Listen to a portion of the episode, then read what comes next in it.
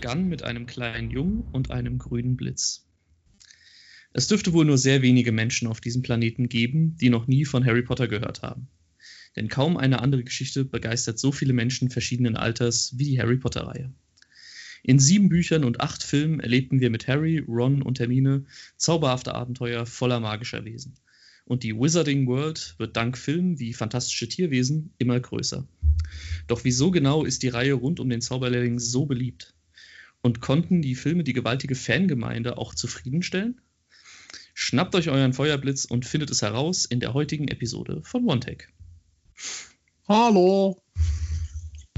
Gut, jetzt sind alle wach. das war laut genug. So, ja, hallo. Bin ich zu laut? Hallo? ja, bin ich übersteuert? Muss das so sein? Tu das Not. So. Gut, äh, ja, Harry Potter ist heute unser Thema. Der Harry. Der Harry. Und äh, ja, ich glaube, äh, jeder, jeder kennt, glaube ich, Harry Potter. Muss ich, glaube ich, nichts mehr dazu sagen, oder, Thomas? Nö, können wir die Folge wieder aufhören. Ja, richtig. Das war unser Gespräch. Nein, Quatsch. Ähm, Tschüss. Tschüss, war alles schon. Mehr brauchst du nicht dazu zu sagen. Ja. Nee, ähm, ja, Harry Potter ist eine Reihe, die ähm, 1998 äh, das erste Mal in Buchform veröffentlicht wurde. 97. 97? Mhm. Verdammt, du hast recht. Ha. Nochmal von vorne. Harry Potter, Harry Potter war eine Buchreihe, die 1997 das erste Mal veröffentlicht wurde. Und äh, ja, die ist, ist glaube ich, mit einer der erfolgreichsten Buchreihen, die es überhaupt gibt. Ich glaube, das war sogar mal eine Zeit lang erfolgreicher als die Bibel. Ich glaube, glaub, als, ich glaube, als die Bibel nie, aber der erfolgreichste äh, Fantasy, also der erfolgreichste Roman aller Zeiten war es, glaube ich mal. Willst du jetzt sagen, dass die Bibel kein Fantasy-Roman ist? Auf das Thema lasse ich mich nicht ein. nee, gut, das, das, lassen wir. Das ist ein Thema für eine andere Folge. Ähm, genau, ja. Und äh, 2001 ging es dann auch los mit den äh, Verfilmungen. Mhm. Ähm, was ja, äh, vielleicht nicht unbedingt so ganz der clevere Sch äh, Schritt war, denn man hat mit den Verfilmungen angefangen, äh, als die Buchreihe noch gar nicht fertig war. Und ähm, was das für Auswirkungen gehabt hat, da kommen wir nachher nochmal genauer drauf. Aber ähm, ja, meine erste Frage jetzt mal an dich, Thomas. Wie bist du denn das erste Mal mit äh, Harry Potter überhaupt in Berührung gekommen? War das bei dir auch in, in Buchform oder hast du die Filme zuerst gesehen? Ähm, es war auch in Buchform, nur dass es bei mir damit anfing, dass überhaupt das Harry Potter, also wir haben es am Anfang gar nicht mitbekommen, dass es überhaupt gibt. Und dann war irgendwann mein Bruder im Krankenhaus für eine relativ lange Zeit und ich weiß jetzt nicht mehr, ob das ein Onkel, Bekannter, irgendjemand auf jeden Fall war dann da und hat ihm immer aus Harry Potter vorgelesen und so ist quasi Harry Potter zu uns in die Familie gekommen. Und es ging dann irgendwann so weit, dass wir die Bücher zum Release-Tag beim Buchhandel bestellt hatten und uns dann am Tag vom Release und drum gekloppt haben, wer es zuerst lesen darf. Also ihr wart, äh, ihr wart auch so Leute, die sich dann vor Buchläden kampiert haben, um das erste Exemplar zu bekommen. Genau, und wir haben auch die Bücher dann, ich glaube, ab dem vierten Teil auch sowohl in Englisch als auch in Deutsch gekauft, weil im Englischen kam es, glaube ich, noch teilweise einen Monat früher raus. Ja, das ist ja heutzutage immer noch so, dass es in englischer Form noch mal ein bisschen früher rauskommt. Ja. Äh, ja, bei mir war das ähnlich. Ich äh, bin auch erst durch die. Dein Bruder lag auch im Krankenhaus. ja, das ist unglaublich. Nein, äh, ich bin auch äh, durch die Bücher auf Harry Potter natürlich erst gekommen. Und zwar ähm, hat uns damals in der, ach Gott, ich glaube, da war ich in der dritten oder vierten Klasse. Ich glaube, es war die dritte Klasse. Ähm, hat unsere damalige Klassenlehrerin uns das montags immer in der ersten Stunde so ein Kapitel von Harry Potter vorgelesen. Und äh, zum Ende des Jahres hatten wir dann den kompletten ersten Roman durch, also in Stein der Weisen. Und äh, ja, da war von der ersten Sekunde an war ich dann irgendwie geflasht davon und habe mir da wirklich alles andere noch zugelegt, was es gab. Und habe dann, glaube ich, immer so zum Geburtstag oder zu Weihnachten rum, habe ich dann immer die neuen Bücher auch direkt bekommen. Mhm. Ähm, und ich weiß noch, äh, als damals der ähm, letzte Teil rauskam, die Heiligtümer des Todes, Ähm, ich habe das Buch, glaube ich, das ist, glaube ich, das Buch, was ich am schnellsten durchgelesen habe. Und zwar habe ich das, glaube ich, in äh, anderthalb oder zwei Tagen komplett durchgelesen gehabt.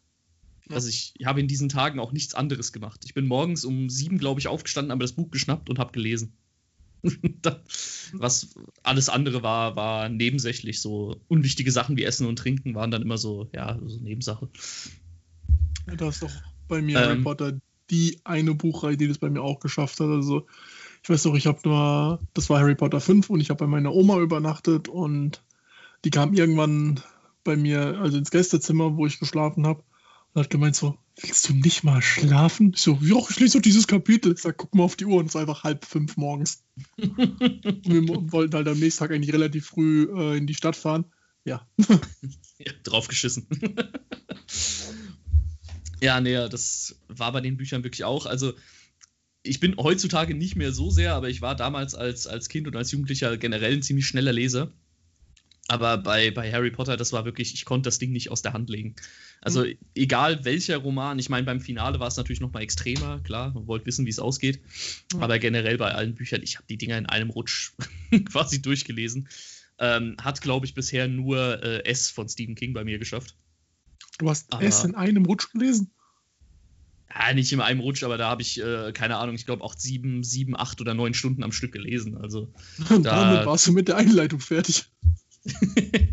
nee, also ich glaube, S hatte ich damals in anderthalb Wochen, glaube ich, durch. Also, okay. was für die Dicke des Buchs auch ja. eine ganz gute Zeit war, möchte ich jetzt mal behaupten. Ja. Ähm, ja, genau, aber heute geht es bei uns jetzt in der, in der Episode jetzt erstmal primär nicht um die Bücher, sondern äh, wir sind ein Filmpodcast, dementsprechend wollen wir hauptsächlich über die Filme ein bisschen quatschen. Ähm, wir werden natürlich immer mal so ein bisschen auf die Bücher auch zurückgreifen, gerade jetzt, wenn es darum geht, was haben die Bücher vielleicht anders gemacht, äh, die, die Filme anders gemacht als die Bücher. Ähm, da kommen wir vielleicht immer mal ein bisschen drauf, aber wir, wir möchten jetzt halt eher so ein bisschen die Filme in, ins Hauptaugenmerk nehmen. Und ähm, ich gehe davon aus, Filme hast du von Anfang an wohl auch alle geguckt oder hast du irgendwie erst mittendrin angefangen? Ähm, ich weiß bei den Filmen das gar nicht mehr. Also ich weiß, den ersten Harry Potter habe ich damals noch auf VHS gesehen. Mhm. Das ist richtig. War 2001 noch VHS-Zeit? Gab es noch VHS auf jeden Fall, ja. Ja, gut. War ich mir gerade nicht sicher. Äh, genau, wir haben den auf VHS gesehen. Und ich weiß nicht, welchen Harry Potter ich als erstes im Kino gesehen habe. Das weiß ich tatsächlich nicht mehr. Aber den ersten habe ich auf jeden Fall nicht im Kino gesehen, sondern erst, als ihn später sogar in der Drogerie auf VHS gab. Und bei dir? ähm, ja, ich habe tatsächlich jeden Harry Potter im Kino gesehen. Ähm, fing mit dem Stein der Weisen an. Ich habe mich damals tierisch drauf gefreut. Ähm, und bin damals mit meinem Vater ins Kino gegangen. Ähm, ja, und äh, das ist so eine Sache, für die ich mich heute immer noch schäme. Ich habe tierische Angst vor Voldemort am Ende gehabt. Ich habe den, hab den kompletten Showdown eigentlich erst ein Jahr später oder so auf VHS auch tatsächlich gesehen, mhm. weil ich das so gruselig fand. Ich konnte konnt da nicht hingucken. Gut, du warst neun oder zehn, als der rauskam, also. Ja, ich war zehn. Ja, der Film ist ab sechs freigegeben, komm. Ja, und? Das heißt leider nichts. nee, aber das ist wirklich, also das werde ich nie vergessen. Du hast diese Szene, wo Quirrell den, den, den Turban abnimmt und dann eben das Gesicht von, von Voldemort das erste Mal auftaucht. Oh, ich habe so Panik bekommen. Ich habe ich hab wirklich die, diese ganzen, keine Ahnung, zehn Minuten oder was, wie der, wie der Showdown geht, habe ich wirklich mit beiden Händen vorm Gesicht da gesessen. ich fand Voldemort nie so gruselig. Ja, ich dann. Und kleiner Einwurf, Spoilerwarnung, ja. es geht um alle Harry Potter-Filme. Ergo, ich meine, es weiß eh jeder, wie es ausgeht, aber trotzdem, wer Harry Potter nicht kennt, warum auch immer, erst die Filme gucken, dann wieder zuhören, weil wir gehen jetzt ohne große Spoilerwarnungen weiter und wir reden einfach über alles, was uns gerade einfällt. Also auch über wichtige Sachen, wie zum Beispiel, dass Dumbledore stirbt. Also, ne? Was? Die Titanic sinkt. nee, ähm, Genau, ja, nee, später fand ich Voldemort dann tatsächlich auch nicht mehr wirklich unheimlich, aber ja, wie gesagt, das war halt damals auch noch im Kino und so, ja, ne? Da ist halt immer noch mal ein bisschen anders da. Und äh, ja, ich, es ist auch, es sieht auch für heutige Verhältnisse immer noch gut aus. Ich meine, der Film ist jetzt fast 20 Jahre alt. Aber äh, da muss ich sagen, das haben sie schon schön unheimlich dargestellt. Auch mhm. mit, der, mit der Musik und dem ganzen Set, da irgendwie alles brennt. Ähm, das haben sie schon ziemlich cool gemacht, muss ich sagen. Ja, auf jeden Fall. Ja, ähm, genau. Dann wäre äh, meine nächste Frage erstmal an dich. Äh, wie bist du denn jetzt erstmal so den Film gegenüber gestimmt? Weil es gibt ja viele, also ich sag mal, das ist ja immer bei Buchverfilmungen so, viele finden die Bücher besser als die Filme. Das ist ja, mhm. ich sag mhm. mal, in 95% der Fälle so. Ja, klar. Ähm, wie ist das denn bei dir? Bist du da auch so, dass du sagst, okay, Harry Potter finde ich die, haben sie gut verfilmt oder bist du jemand, der sagt, äh, boah, nee, mit dem Film kann ich überhaupt nichts anfangen? Äh, ich finde die Filme großartig, mit einer Ausnahme oder nicht der ganze Film, aber eine gewisse, es gibt Sachen, die mich stören. Mhm. Aber im Großen und Ganzen finde ich die Filme toll. Ich gucke sie immer wieder gerne, wenn sie mal im Fernsehen kommen oder wenn sie irgendwelche Streaming-Anbieter gratis anbieten oder mal so sich einfach mal sagt, oh, ich hätte jetzt richtig Bock drauf, Harry Potter zu gucken und man kriegt sie ja irgendwo immer her, dann gucke ich die auch echt gerne. Die Bücher sind besser, ja, aber das macht mir jetzt die Filme nicht schlechter, weil die Filme sind auch gut und bei Harry Potter ist, da gefällt mir so ziemlich jede mediale Form davon. Also ich habe Harry Potter ist fast das einzige Buch, das ich mehr als einmal gelesen habe. Ich habe, glaube ich, die Hörbücher gesprochen von Rufus Beck tausendmal gehört. Ja, und ich ganz, die, ganz große Klasse. Ja. Das ist der Wahnsinn, einfach wie gut dieser Mann das spricht. Ja. Und die höre ich tatsächlich auch einfach mal so abends ganz gerne. Ja, ich bin ein erwachsener Mann und klag mich an. Ja, bin ich komplett bei dir. Also. Und ich finde aber auch die Filme gut. Ich meine, ich kann bei vielen verstehen, wenn die sagen, mich stören gewisse Sachen. Ja, zum Beispiel, dass einfach viel fehlt. Aber ich finde, in sich machen die Filme wirklich Spaß. Ja. Ja, also bei mir war das bis vor fünf, sechs Jahren noch ein bisschen anders da. Ähm, wie gesagt, ich habe zwar jeden Harry Potter-Film im Kino geschaut, mhm. aber ich glaube, ab dem vierten Teil bin ich jedes Mal irgendwie mit schlechter Laune aus dem Kino rausgegangen. Okay. Ähm, ja, weil ich, also, wie gesagt, Harry Potter ist so eine Sache, die hat mich halt so ein bisschen durch die Kindheit und Teenageralter begleitet, so wie es bei vielen ja auch ist.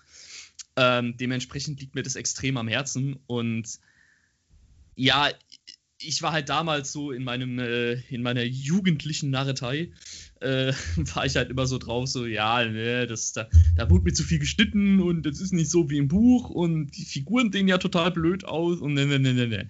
Also dieses typische, äh, ja, Twitter-Rumgemeckere.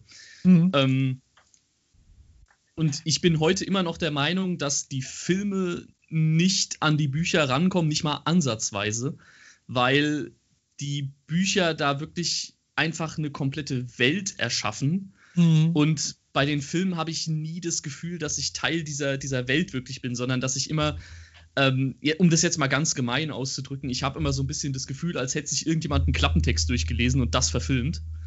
Mhm. Ähm, wobei ich jetzt heutzutage da wirklich sagen muss, heutzutage sehe ich das ein bisschen, ein bisschen gelassener. ähm, man muss dazu sagen, die Bücher sind unfassbar schwer zu verfilmen. Ähm, also, um das jetzt als Film rauszuhauen, meine ich damit.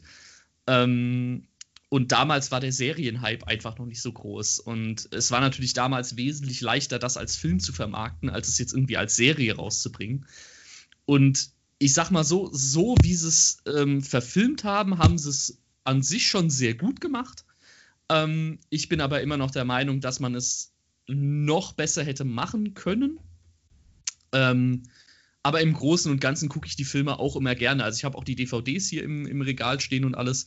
Und ähm, ich gucke mir die immer wieder mal gerne an. Jetzt nicht mal unbedingt auch die komplette Reihe, sondern ich habe manchmal so, ja, wie du auch schon gesagt hast, wenn jetzt zum Beispiel der dritte Film mal irgendwie im Fernsehen läuft, dann lass ihn auf jeden Fall laufen, weil du hast eine super Unterhaltung. Ja. Und ähm, die Filme sind wirklich gut gemacht. Sie sind, äh, wie ich eben schon äh, angedeutet habe, finde ich, sehr gut gealtert. Mhm. Ähm, bis auf so ein paar kleine Szenen in den ersten zwei Filmen. Aber ja, wie gesagt, die sind auch schon fast 20 Jahre alt. Da kann man ein bisschen drüber hinweggucken, meiner Meinung nach. Ähm, aber ja, insgesamt, so um es jetzt mal kurz auf den Punkt zu bringen: Bücher sind der Hammer, Filme sind gut. Nee, das finde so ich, ist, kann ich absolut verstehen, auch dass du das hast dass du nie, wenn man denn diesen möglichen Vergleich, glaube ich, nimmt und wirklich rangeht, okay, ich erwarte jetzt genau dieses Buch, dann kann es in Anführungsstrichen nur scheiße werden. Weil, auch wie du das schon gesagt hast, ich glaube auch, dass Harry Potter eine Serienverfilmung besser getan hätte. Und blöd gesagt, würde man heute mit den Harry Potter Büchern anfangen, die zu verfilmen, wäre es auch eine Serie, bin ich mir richtig relativ sicher, einfach nur wegen dem Riesenerfolg von Game of Thrones. Klar, Harry ja, Potter ist eine ganz andere Thematik, aber Game of Thrones zeigt, man kann ein riesiges Fantasy-Epos in Serienform viel besser darstellen, als jetzt in sieben, zwei- bis dreistündigen Filmen. Richtig, ganz genau, ja. Was man den Film aber nicht vorwerfen kann, das ist, dass ähm, der Cast nicht gut gewählt wäre. Mhm. Äh, denn ich bin der Meinung, der Cast ist absoluter Wahnsinn bei den Filmen. Ähm, wenn man mal so drüber guckt, man hat ähm, gut die drei Hauptdarsteller, die zur damaligen Zeit noch völlig unbekannt waren. Du hast äh, Daniel Radcliffe als äh, Harry Potter, Rupert Grint als Ron und äh, Emma Watson, die, finde ich, beste junge Schauspielerin, die es gibt, ähm, als äh, Hermine wie gesagt, kannte man damals noch nicht. Heutzutage, gut, Daniel Radcliffe ist einem jetzt mittlerweile ein Begriff, der hat ja auch heutzutage immer noch mal in Filmen äh, was zu tun. Mhm. Nicht mehr in so großem Ausmaße jetzt wie bei Harry Potter, aber ich glaube, das ist ihm auch ganz recht so. Dann kann er sich so ein bisschen von diesem Harry Potter-Image mal ein bisschen losreißen. Ich glaube, er ist jetzt in ich glaube, als neuestes ist er jetzt in, in so, einem, so einem Actionfilm zu sehen. Ich glaube, Ganz mhm. Akimbo heißt ja, er. Ja, genau so ein ziemlich durchgedrehter Actionfilm, so ein bisschen im, im Stile von Crank, wenn ich mir mhm. jetzt den mhm. Trailer so angeguckt habe. Also er kann auch verrückte Rollen spielen, hat man ja auch schon bei Swiss Army Man gesehen. Äh, komplett abgedrehter Film, also kann ich nur jedem ans Herz legen, der mal was komplett Verstörendes sehen will. Gut, äh, Rupert Grint hat man, glaube ich, so gut wie gar nicht mehr gesehen. Nee, der macht, ich glaube, kleinere Sachen, so Arthouse, Indie, eher so in die Richtung geht er. Genau, ich glaube, er hat irgendwie in der Serie, ich weiß nicht, ob es eine Serie oder ein Film war, da hat er, glaube ich, irgendwie so einen Krebskranken gespielt, mhm. der irgendwie dann nochmal so, ja, nach dem Motto nochmal so auf die Kacke hauen, bevor er abtritt. Ja. Ähm, der soll tatsächlich sogar ziemlich gut sein. Äh, wie gesagt, ich weiß jetzt gar nicht mehr, ob es eine Serie oder ein Film war. Ich aber der, der. Ja. Mhm. Ich würde auch sagen, von den drei ist Rupert Grin der. Äh, mir fällt das andere Wort aus, der, der, der schlechteste Schauspieler. Wobei ich gar nicht sagen will, er Findest ist schlecht, du? weil er ist gut, aber ich finde, von den dreien macht er tatsächlich für mich den. Ja, ist für mich, das, wenn man die drei irgendwie in eine Rangliste setzen müsste, wäre für mich eher auf dem dritten Platz. Okay, bei mir wäre tatsächlich auf dem dritten Platz Daniel Radcliffe. Okay. Weil ich fand, Rupert Grint hat mir immer sehr gut gefallen, weil er ich, ich, also ich meine, über Emma Watts muss man nichts sagen, die hat Hermine perfekt gespielt. Mhm. Aber ähm, Rupert Grint fand ich als Ron immer absolut klasse, weil ich hatte mir genau, Ron hatte ich mir immer genauso vorgestellt irgendwie. Im Buch auch. Ja, genau. Also von seiner Art her auch.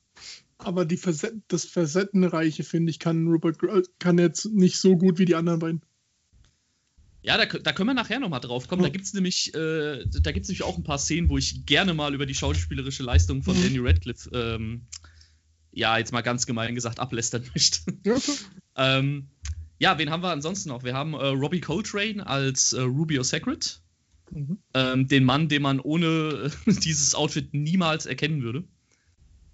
Ähm, ich kannte ihn jetzt vor Harry Potter tatsächlich nicht. Ähm, Im Nach und Nach habe ich dann immer mal natürlich auch ein paar Filme gesehen, wo er mir aufgefallen ist. Ähm, zum Beispiel From Hell spielt er mit. Mhm. Ähm, oder bei äh, James Bond GoldenEye spielt er auch mit. Ähm, ansonsten haben wir noch ähm, ja, The One and Only Alan Rickman als äh, Severus Snape. Mhm. Meine absolute Lieblingsfigur aus Harry Potter. ähm, wir haben die wunderbare Maggie Smith als äh, Minerva McGonagall. Ja, die Frau, die den siebten Teil noch abgedreht hat, obwohl sie an Krebs erkrankt war. Ja, muss man mal anmerken.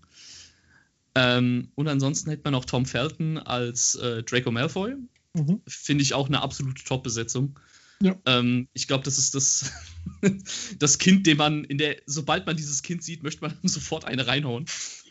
der, ist, der, der bringt dieses Unsympathische so gut rüber. Das ist der Wahnsinn.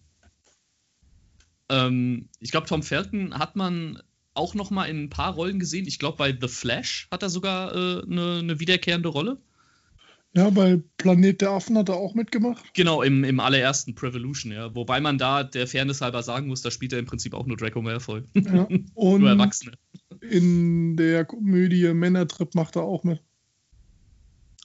Ach ja? Ah, Und ja, okay. da wird er Mhm. tatsächlich, ähm, das ist, ich glaube, das mit Russell Brand der Film und äh, Ja, und Jonah Hill. Hill. Ja, ja, genau. Ja. mhm. Und die feiern halt so eine mega Party und dann läuft halt Tom Felton vorbei und dann sagen die, ey, hast du nicht auch Bock zur Party zu kommen? Und er so, ja, okay, aber nur wenn du deinen Kumpel Professor Snape mitbringst. also da hat er auch eine kleine Rolle, aber Ah, okay, also wo er sich so ein bisschen selbst auf die Schippe nimmt auch. ja, Ja. genau. Okay. Ja, und dann haben wir noch ähm, ja, Albus Dumbledore, der von zwei Schauspielern gespielt Mhm. wird. Und zwar in den ersten beiden Filmen von Richard Harris und ab dem dritten Teil von Michael Gambon, wenn ich mich jetzt nicht Ja. komplett verschrieben habe. Genau. Ähm, ja, ist mir damals als äh, Kind gar nicht aufgefallen, dass er ausgewechselt wurde. Das ist so, glaube ich, so gut wie niemandem aufgefallen. Ja, jetzt, wobei ich sagen muss, wenn man sich die Filme jetzt mal anguckt, es fällt schon auf. Also gerade was das Design angeht, äh, da haben sie ja sowieso ab dem dritten Teil so ein bisschen ein paar Änderungen vorgenommen. Mhm.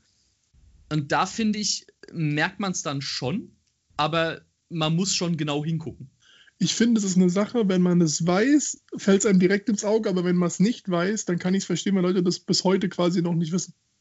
Ja, also da Vor haben allem, es wurde auch nie offen, es wurde auch nie offen irgendwie großartig Schlagzeile, bla bla bla, sondern die haben das wirklich komplett unter Dach und Fach gehalten. Also ja, klar, richtig. ich meine, es Ja. war publik, dass er gestorben ist, aber wie die das gemacht haben, haben die relativ so nach dem Motto, wir machen jetzt kein großes Proborium draus, sondern es ist halt so. Ja, also ich meine, wenn du es mit den heutigen Filmen vergleichst, wenn irgendwo ein Schauspieler ähm, verstirbt, der noch eine, eine noch existente Rolle gespielt hat, dann hast du ja die nächsten vier Wochen erstmal nur Artikel im Internet, wo es darum geht, wer ihn ersetzt, wird er mit CGI noch irgendwo reingebracht oder so. Richtig. Ähm, und da mu muss ich jetzt auch sagen, also da ging es ziemlich unter dem Radar eigentlich. Also Mhm. das, in ein, zwei Artikeln stand das dann mal irgendwie, ja, von wegen hier, Michael Gambon wird den spielen. Aber ansonsten äh, Mhm. ja, hat das irgendwie keinen wirklich groß gekümmert. Ähm, ja, genau, äh, bezü äh, bezüglich äh, Dumbledore, welchen fandest du denn eigentlich besser, Richard Harris oder äh, Michael Gambon? Ähm, ich finde, das ist schwer, weil für mich tatsächlich war der Bruch nie so vollkommen da und ich könnte jetzt nicht sagen, mir gefällt der eine besser als der andere.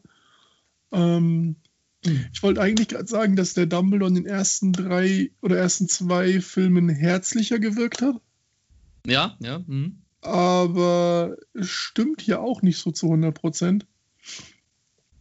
Aber ich würde mal Ja. sagen, der erste Dumbledore hatte ein bisschen was mehr Opermäßiges und Oper ist so komplett in diesem positiven, wie man sich halt so ein Oper vorstellt.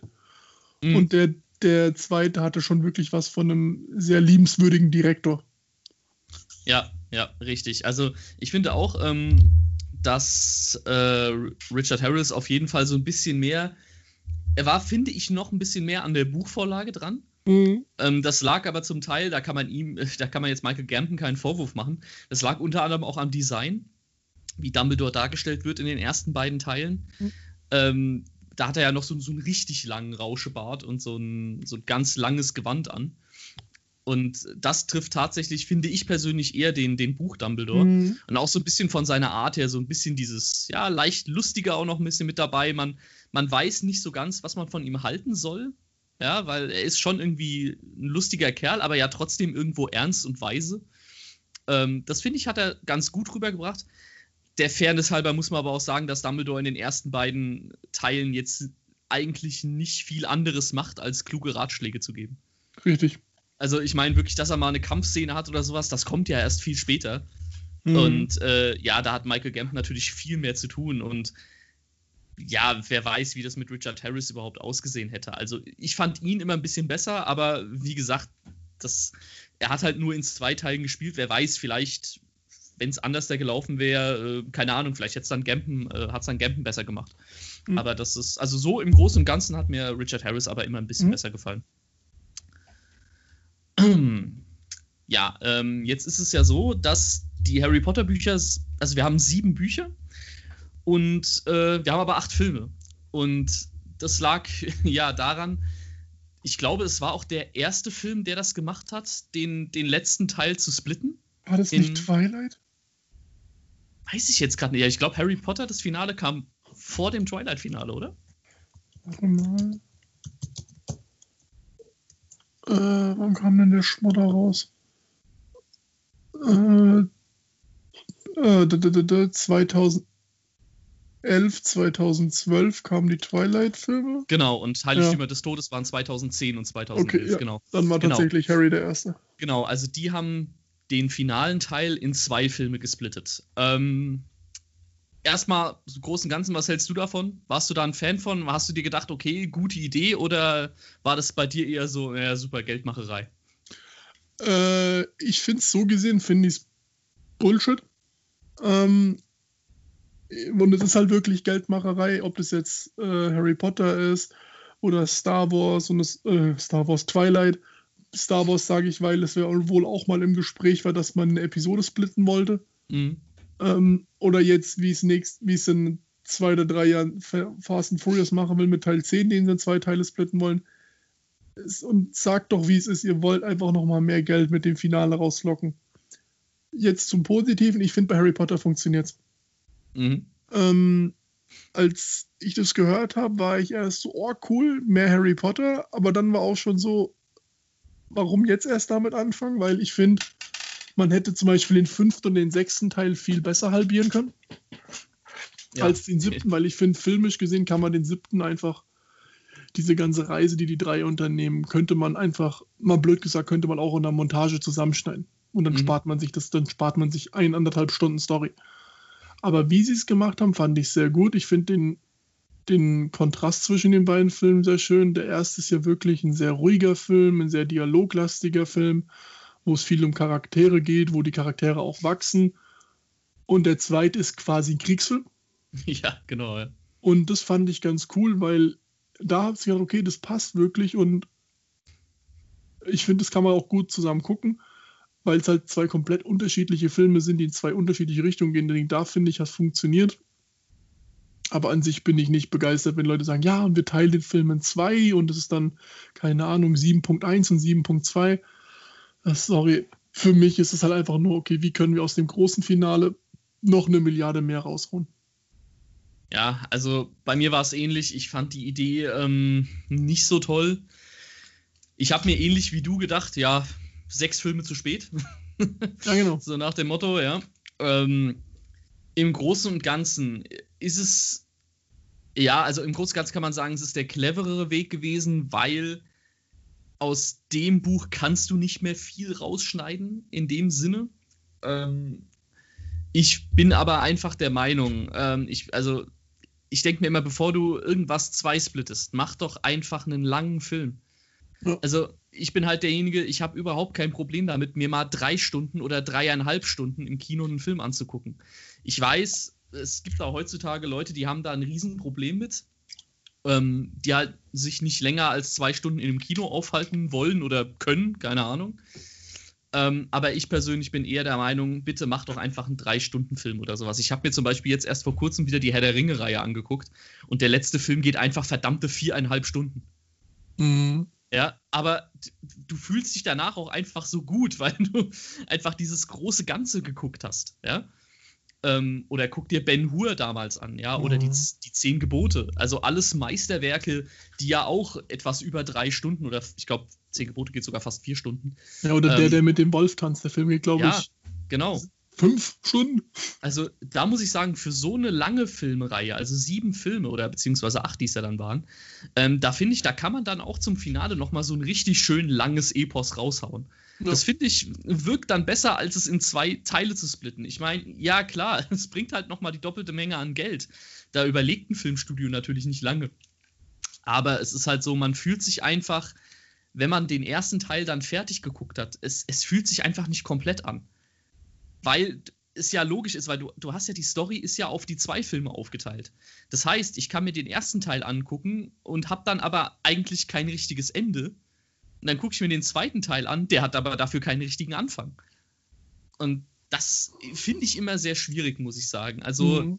im Großen und Ganzen war es sinnvoller, weil sie halt viel mehr reinpacken konnten, ähm, als bei den anderen Teilen, wo sie extrem viel geschnitten haben. Mhm. Ähm, aber ja, es war halt schon, also ich weiß, ich damals im Kino saß und es war so ein echt bitterer Beigeschmack, dass ich jetzt rausgehen muss und muss jetzt schon wieder, muss jetzt noch ein Jahr auf das Finale dann warten. Mhm.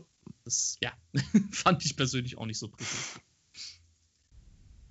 Ja, ähm, zum Thema viel rausschneiden. Ähm, das ist ja immer bei Buchverfilmungen so eine Sache. Ein Buch ist halt einfach ein Buch. Das ist was anderes als ein Film. Und gerade die Harry Potter Bücher sind nicht sehr filmisch geschrieben. Also mhm. die Bücher nehmen sich teilweise sehr viel Zeit, ähm, Sachen zu erklären oder ähm, auch einfach mal nur eine Unterrichtsstunde in Hogwarts halt zu zeigen was jetzt für einen Film im Großen und Ganzen aber vielleicht nicht so unterhaltsam ist, wie als wenn ich das jetzt im Buch lese.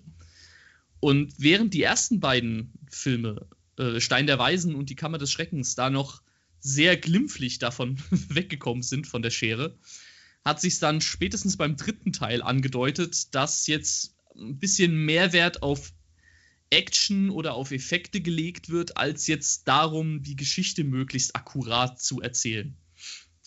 Und äh, ja, beim Feuerkelch war es dann meiner Meinung nach, haben sie den absoluten Tiefpunkt erreicht. Da wurde so viel rausgeschnitten. Mhm. Und äh, ja, dementsprechend, ich habe es ja vorhin schon gesagt, war ich da immer etwas angesäuert, wenn ich aus dem Kino rauskam. Zumal ähm, der Feuerkelch eigentlich mein Lieblingsbuch aus der Harry Potter-Reihe ist. Und ja, wenn du dann halt dir einen Film anguckst und die Hälfte der Geschichte, die du aus dem Buch kennst, ist irgendwie nicht mit drin, hat das so einen sehr, sehr bitteren Nachgeschmack. Wie hast du das gesehen? Hat dich das auch sehr gestört, dass so viel geschnitten wurde? Oder hast du dir gedacht, naja, gut, ist schon sinnvoll? Ähm, beim ersten Mal gucken, weiß ich noch, hat es mich gar nicht so krass gestört. Außer beim sechsten Teil. Da oh war ja, ich wirklich sehr sauer. Ich finde, da kommen wir gleich nochmal genau dazu zum Halbblutprinz. Ähm, soll ich es dann später erzählen, oder? Ja, ja, wir kommen, glaub mir, der Halbblutprinz, da äh, können wir uns erstmal eine halbe Stunde totquatschen. okay. Ähm, äh, kurz wieder ordnen. Ähm, ich finde es im Nachhinein fällt es einem wirklich krass auf. Also ich habe mir jetzt die Filme letztens nochmal angeschaut und man merkt wirklich, wie die Spannungselemente rausschneiden. Mhm. Also gerade im vierten Teil, das Trimagische Turnier, das ist so nach dem Motto so klapp, klapp, klapp, fertig. So diese ja. ganze Keilerei zwischen, wie Harry die ganze Schule auf einmal gegen sich hat. Äh, mal blöd gesagt, was für eine Bitch Ron wirklich ist. Und der Film, der schon zeigt, warum ich finde, dass Ron Weasley der schlechteste beste Freund ist, den man haben kann. ähm, und das fehlt halt einfach. Und da finde ich, und ich finde halt auch, wie du schon gesagt hast, sind halt Sachen drin, die filmisch nicht zwingend interessant sind, wie Unterrichtsstunden, aber die diese Welt komplett machen. Das ist, äh, wenn man jetzt zum Beispiel mal jetzt eine ganz andere Sache nimmt, Walking Dead. Mhm. Walking Dead äh, hat teilweise Folgen, wo du einfach nur jemanden siehst, wie der Blumenbeete bearbeitet. Was für ja. die Welt super wichtig ist, aber es sieht halt filmisch halt einfach nach nichts aus. Richtig. Und nur in dem Buch kann ich dir mal noch sagen, wie er, keine Ahnung, die Rose pflanzt oder sowas und danach aber denkt, und diese Rose kommt er dann, denkt dann an seine Frau und dann natürlich an sein Kind und das sind alles Sachen, die kann man mit Worten wunderschön zeigen. Mit einer Kamera wird es ganz schön schwer, Gedanken zu zeigen. also es ist möglich, ja, aber nie in dem Umfang, wie ein, äh, äh, wie ein Buch das schafft. Ja. Und ich meine, sagt, man sagt ja immer, ein Bild sagt mehr als tausend Worte, aber blöd gesagt, Harry Potter ist kein Arthouse-Film. Das stimmt, ja. Das heißt, du musst deinem Publikum was geben, mit dem die arbeiten können. Da kannst du nicht irgendwelche hochkomplexen Bilder mit irgendwelchen Blumensprachen und Formen geben, wo man dann weiß, ah, okay, das heißt jetzt, dass er so und so denkt. Das funktioniert, wenn Harry Potter komplett nur für das gehobenere Klientel ist, blöd gesagt, aber das ist ein Familienfilm in erster Linie und dann musst du das halt auch so machen, dass es der kleine, der ganz kleine kapiert, der dann sechs Jahre alt ist und sich einfach nur freut, es zu sehen, bis hin, dass es aber auch noch der, keine Ahnung, der Opa dann auch noch interessant findet. Und das finde ich, haben sie eigentlich ganz gut hingekriegt. Nur, sie haben teilweise wirklich, wie gesagt, ab dem vierten Teil ging es wirklich rund, wo die halt wirklich in meinen Augen auch teilweise das Tempo kaputt geschnitten haben, aber trotzdem gucke ich mir die Filme gerne an. Also so krass kann es mich dann auch nicht stören. Ja, also äh, bei mir war es halt eben, wie gesagt, damals als Teenager hat mich das extrem wütend gemacht, tatsächlich. Ähm, ich finde, also wie gesagt, bei den ersten beiden Teilen fällt es nicht so schwer auf. Da haben sie wirklich nur Sachen rausgemacht, bei denen man sagt, ja, okay, kann man machen. Ist jetzt nicht so wild. Ähm, beim dritten Teil ging es noch, aber da hat sich schon langsam angedeutet, in welche Richtung das geht. Mhm. Und wie gesagt, ab dem vierten Teil, ab dem Feuerkelch, haben sie es komplett übertrieben. Also da werden ganze Charakter äh, werden rausgeschnitten. Ja, Winky zum Beispiel, der, der weibliche Hauself. Ja, ähm, ja an sich fehlt ja die komplette Elfenbewegung. Ja, genau, die, die ganze Elfenbewegung, äh, der Aufstand der Hauselfen fällt komplett weg. Ähm, Dobby kommt generell nur im zweiten und siebten Film vor. Also den haben sie, der taucht ja eigentlich in jedem Buch auf, mhm. ab dem zweiten Teil. Äh, den haben sie komplett wegge äh, weggelassen, was in den späteren Filmen dann auch teilweise sich ein bisschen gerecht hat. Ähm, ja, teilweise werden auch Handlungen ähm, in der falschen Reihenfolge dargestellt, mhm. die, äh, bei denen man sich halt einfach denkt, äh, what the fuck, ja, also keine Ahnung, wenn zum Beispiel im fünften Teil Harry den Albtraum hat, dass Mr. Weasley angegriffen wird und sich dann rausstellt, dass sein Geist das tatsächlich, also dass, dass er die Schlange quasi war, die, ihn, äh, die Mr. Weasley angegriffen hat. Und im Buch ist es so, dass sie danach Mr. Weasley direkt im Krankenhaus besuchen. Was eine logische Schlussfolgerung ist. Mhm. Im Film kommt, keine Ahnung, ja, okay, Harry äh, hat gesagt, der wird angegriffen, ja, Snape, nimm den mal mit und lern den mal was. Ja. Äh, bitte was? ja, also so, ja, okay, der Junge hat gerade einen Nervenzusammenbruch, ist komplett verschwitzt und m, hat eine Panikattacke. Ja, äh, komm, machen wir mal einen Unterricht, wie du deinen Geist verschließt. Genau, Klar. und den kann er nur bestehen, wenn er wirklich komplett fokussiert ist und sich auf einen gewissen Punkt konzentrieren kann. Und das geht nicht, wenn man dann einfach ein komplettes Wrack ist, weil jeder hatte schon mal so einen richtig schlimmen Albtraum, auf dem man komplett schweißgebadet aufwacht. Und wenn ja, dann jemand kommt und sagt, okay, wir machen jetzt mal einen ganz einfachen Test und ich wette, viele können dann einfach nicht mal mehr das kleine einmal eins, einfach nur, weil dein Herz einfach so komplett sich überlegt, okay, platze ich jetzt oder zerreiße ich einfach nur? ja, natürlich, natürlich. Ja. Nee, und dann, äh, also wie gesagt, damals hat es mich extrem wütend gemacht. Äh, es macht mich heute immer noch wütend, aber ich kann einige der Schnitte heutzutage eher nachempfinden, weil mhm. ich mir halt auch denke, ja klar, die müssen irgendwie auf die zwei Stunden kommen oder auf zweieinhalb Stunden maximal. Ähm, und der fünfte Band hat ja irgendwie tausend Seiten. Ähm, ja. ja, ist schwierig, das auf zwei Stunden zu bringen.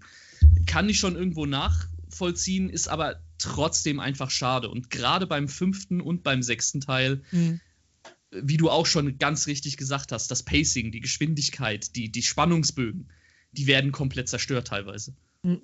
Und ähm, das kann ich dann irgendwo nicht ganz nachvollziehen. Ich meine, die Harry Potter-Filme haben halt auch das Problem, dass sie, ich glaube, vier verschiedene Regisseure hatten. Ja. Ähm, in den ersten beiden ist es noch Chris Columbus. Ähm, der dritte war von Alfonso Cuaron, glaube ich. Mhm. Genau, ähm, den kennt man unter anderem von Gravity, einer der besten Filme, die ich je gesehen habe.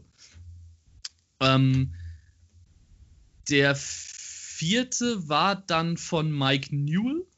Hm. Ähm, und dann David Yates. Genau, und Mike Newell sagt mir jetzt ehrlich gesagt gar nichts. Ich glaube, der hat Prince of Persia damals gemacht, den Film. Möglich. Ähm, und halt eher, ja, ich sage, Donnie Brasco hat er gemacht. Okay, das ist ein toller Film. Ähm, ja, also er hat auf jeden Fall ein paar Filme gemacht, jetzt nichts so in dem Ausmaß wie Harry Potter jetzt nochmal. Ähm, genau, und ab dem fünften war es dann David Yates tatsächlich. Mhm. Den haben sie dann bis zum Schluss behalten, mit dem waren sie wohl sehr zufrieden. Inwiefern jetzt ein Regisseur da groß ähm, Mitspracherecht gehabt hat, was da jetzt im Film drin ist, wie viel rausgeschnitten werden, ich glaube, so viel Mitspracherecht hatten die da alle nicht. Ähm, Deswegen kann man es jetzt, glaube ich, den Regisseuren nicht ankreiden. Aber ähm, ja, es ist halt einfach, es ist ein bisschen schade, wenn man eigentlich so eine tolle Geschichte hat und die dann einfach so zerstückelt wird. Wie gesagt, ich habe es vorhin schon angedeutet, ich habe da immer so ein Gefühl, wie als hätte man jemandem eine kurze Zusammenfassung von dem Buch gegeben und dann gesagt, hier mach mal Film. Und, ja, das ist, ja, das ist halt, es ist halt immer sehr schade, das muss man halt sagen. Ja. Ich finde, es wirkt gerade ab dem vierten Teil so, wie in der Schule damals, wenn man ein Buch gelesen hat, musste einen Vortrag halten und man hat sich einfach am Abend vorher die Wikipedia einfach so durchgelesen. Ja, ganz da genau. Ganz, alle ja. essentiellen, wichtigen Meilensteine oder Key, Keypunkte drin. Ja, wobei. Aber, aber so ein bisschen, teilweise fehlt so ein bisschen das Herz da drin. Ja, richtig. Und beim Halbblut, beim, und beim Halbblutprinzen muss man sogar noch dazu sagen, da fehlen sogar die wichtigen Kernelemente. ja, wobei, da kommen wir gleich erst zu. ja, Äh, richtig. Ich, mein Lieblings-Harry Potter ist der fünfte. Mhm. Ähm, und da war das Buch. Ich glaube, ich habe das Buch in zwei Nächten gelesen. Kann ich gut nachvollziehen, ja. Und weil man einfach nicht aufhören will, weil es so spannend ist und die, die Charaktere, die neuen, die dazukommen, die wirken alle so gefährlich oder so cool und man will nicht, dass denen was passiert. Also Umbridge. Ja, die, die, die dumme Fotze. ja, Ey, hier keine Ausdrücke, ja, das ist Harry Potter hier, ja, alles kinderfreundlich. Äh, Kinder googelt alle dumme Fotze, da findet ihr ein Bild von der. ja, sehr wahrscheinlich. Ja. Alleine die, diese Frau ist einfach wirklich. Ich finde auch im fünften ist so ein bisschen, wo Joan K. Rowling zeigt, ich kann schreiben. ja, ganz Weil genau. Das ist einfach großartig. Weil wir haben ja schon bei den Bösewichten gesagt, was wir an Ambridge alle so zum Kotzen finden. Und ich glaube, man könnte immer noch drei Stunden über diese dumme Punkt, Punkt, Punkt reden. ja. Aber das ist in dem Buch, da ist so viel was Gutes und so die Spannung und vor allem es passieren so viele Punkte. Mhm. Man hat die Sache, wird Harry verrückt, wird Harry vielleicht sogar böse? Äh, wird, was ist jetzt eigentlich mit Dumbledore? Bleibt Umbridge an der Schule? Weil sie hat ja auch tatsächlich im Buch, merkt man ja, dass es auch eine Fraktion gibt, die für sie ist. Richtig. Äh, und auch die Beweggründe zum Beispiel. Im Film ist ja immer nur so, dass Filch so da halt das ganz witzig findet, aber dass es halt tatsächlich Leute gibt, die da dahinter stehen, ähm, was sie auch quasi für Förderungen bekommt und dann halt auch das Ganze mit der Ministry of Magic, wie das da alles abgeht. Das ist ja quasi den Horrorfilm, was dann am Ende eigentlich im Buch passiert. Ja, ja. Mit irgendwelchen Gehirnen, mit Tentakeln, die dich quasi lähmen, äh, mit Sachen, die dich wieder schrumpfen, die dich wieder zu einem Kind werden lassen, mit dann dem, äh, mit dann Todessern, die dann mit einem Babykopf haben und einfach wild Todesflüche durch die Gegend äh, schießen, weil sie komplett die Kontrolle verloren haben. Und das ist im Buch, ist äh, im Film ist diese Szene gefüllt fünf Minuten lang. ja. Und ich glaube, im Buch sind es mal Minimum 400 Seiten. Ja, ich glaube, so viele jetzt nicht, aber der, ähm, die, der Showdown im, im Zaubereiministerium ist auf jeden Fall sehr viel ausladender als im Film. Richtig, und da kommt auch so wirklich diese Gefahr durch. Und im Film ist es halt wirklich, wenn man jetzt mal ganz böse sagen will, sind es Erwachsene gegen Kinder und die Erwachsenen wollen nicht töten. Ja. Und im Buch merkst du halt wirklich von der ersten Seite an, Malfoy ist der Einzige, der sich zurückhält. Und Mhm. alle anderen ist so, mein Gott, ist mir doch wurscht, ob das Kind dabei krepiert. Ich glaube, das sagt sogar, ja, dann stirbt halt eins der Kinder, mir doch egal. Ja, genau. Und, äh, und Malfoy sagt ja wirklich so, es soll keiner sterben. Wo, er, wo man wirklich denkt, okay, will er die Kinder beschützen? Hat er vielleicht doch einen guten Kern? Oder ist er halt einfach, oder hat einfach nur nicht die Eier dazu, mal ganz blöd gesagt. Ja. Und das ist halt was, was im Film, finde ich, gerade wie gesagt, ich habe die letzten erst geguckt und da war das so bam, bam, bam, fertig und ich so, ist es immer noch unterhaltsam, aber da fehlt so viel Herz drin. Ja, auf jeden Fall. Und allein auch die. Es, es wird halt auch einfach so ein bisschen, also ich meine, den Kampf zwischen Voldemort und Dumbledore haben sie grandios dargestellt. Ja, der war cool. Das ist wirklich super cool. Genauso habe ich mir das gewünscht. Mhm. Ähm, aber es wird halt, also da bei dem Showdown merkt man einfach, wie kaputt das Pacing in dem Film ist. Also da wird, da wird überhaupt nichts mal irgendwie sich Zeit genommen für irgendwas, sondern es werden nur ganz, ganz schnell die Punkte abgearbeitet. Ja? Und ähm, der Tod von Sirius Black dann, den ich im, wo ich im Buch wirklich kaputt gegangen bin, als ich das gelesen habe. Ja, also das weiß ich doch. Das war, glaube ich, das erste Mal, dass ich, dass ich wirklich bei einem Buch heulend zusammengebrochen bin, als diese Szene kam. Und im Film ist das zwar auch schon traurig dargestellt, aber es passiert so innerhalb von einem Fingerschnippen. Und das finde ich im Film gut. Ja, das, das finde ich im Prinzip. Ich meine, es ist halt nun mal der Todesfluch. Ja, der tötet dich halt sofort. Nee, Ja, ich finde es auch gut, weil es halt einfach mittendrin passiert und sich auch nicht, okay, auf der einen Seite, es wird sich nicht die Zeit dafür genommen, aber B, es ist mitten in der Schlacht. ja das, das fand ich auch gut. Und das finde ich halt, wow, wirklich gut umgesetzt. Es passiert mittendrin, du kannst dich gar nicht fest darauf konzentrieren, bis dich halt irgendwann trifft, weil ich weiß auch noch im Buch, ich wollte es nicht, weil Sirius Black ist eigentlich mein Lieblingscharakter gewesen. Und ich bin immer noch sauer, dass er nicht zurückgekommen ist, weil es ist eine fucking Magierwelt, da kann man doch auch jemanden von den Toten zurückholen. Nein, das wird explizit gesagt, dass es keine Magie gibt, die die Toten wiederbeleben kann. Das ist mir so Wumpe. Ich wollte es trotzdem. Und es Ja, gibt ähm, Magie, die Todesrückblick, das Ganze nennt man Necromancer oder so. Ja, gut, das ist dann in Band 8, der dann irgendwie nur in der Erwachsenenabteilung zu sehen ist. In der, in der verbotenen Abteilung der Bücherei dann. Harry mit so einem Pentagramm auf der Stirn. Nee, also, wie gesagt, ich finde halt, ja, klar, dass es mittendrin im Kampf passiert, das fand ich auch sehr gut, weil so ist es ja auch im Buch. Genau. Aber so im, im Großen und Ganzen ist es einfach, wird es mir zu emotionslos dargestellt. Es wird zu, ja, ich weiß nicht, es ist, es ist von der Kamerafahrt, vom Ablauf her irgendwie nicht ganz. Ich weiß auch irgendwie, dass so in dem ersten Moment war das irgendwie so, äh, okay, kommt da jetzt noch was oder? Das ist irgendwie, also ich finde, da merkt man schon so ein bisschen, dass, dass beim Pacing irgendwie so ein bisschen Fehler gemacht wurden. Also au- aus meiner Mhm. banalen Sicht. Ähm, aber ja, wie gesagt, und äh, in, ironischerweise ist der fünfte Film, ähm, also der fünfte Teil der Orden des Phönix, ist das längste Buch, aber der kürzeste Film. Ja, das habe ich auch nie verstanden. Vor allem, weil du halt auch nicht grundlos das längste Buch hast, wo du denkst, du hast irgendwie einen hundertseitigen Ausflug nach Hogsmeade, wo einfach gar nichts passiert. Sondern Ja. es passiert halt so viel, es werden so viele Charakter mit reingebracht, es bekommen so Ja. viele Charakter viel mehr Tiefe. Und auch die ganze Geschichte zwischen Harry und Joe. Ja, danke, da, da wollte ich genau eben gerade drauf kommen, richtig, genau. Ja, das ist auch so eine Sache. und die dann einfach nur abgefrühstückt wird. Und wo ich meine, ja, gut, ich brauche jetzt auch keine lange gezwungene Liebesgeschichte, aber im Buch ist die halt echt interessant, weil halt Harry ein ganz stinknormales Teenager-Problem hat. Und es, ja, er ist der Auserwählte, was ihm in dem Buch ja dann bekannt wird, und er kämpft gegen den quasi Zauberer Hitler. Ja, Aber er hat halt, er ist halt trotzdem einfach nur ein ganz normaler Teenager, der halt auch einfach normale Probleme hat. Und das finde ich macht das Ganze halt so greifbar, weil im Kern die Probleme, die in Harry Potter sind, kennt jeder. ja das, das ist halt ja auch so ein bisschen. sind. Genau, das ist ja auch so die Faszination zum Beispiel an Spider-Man.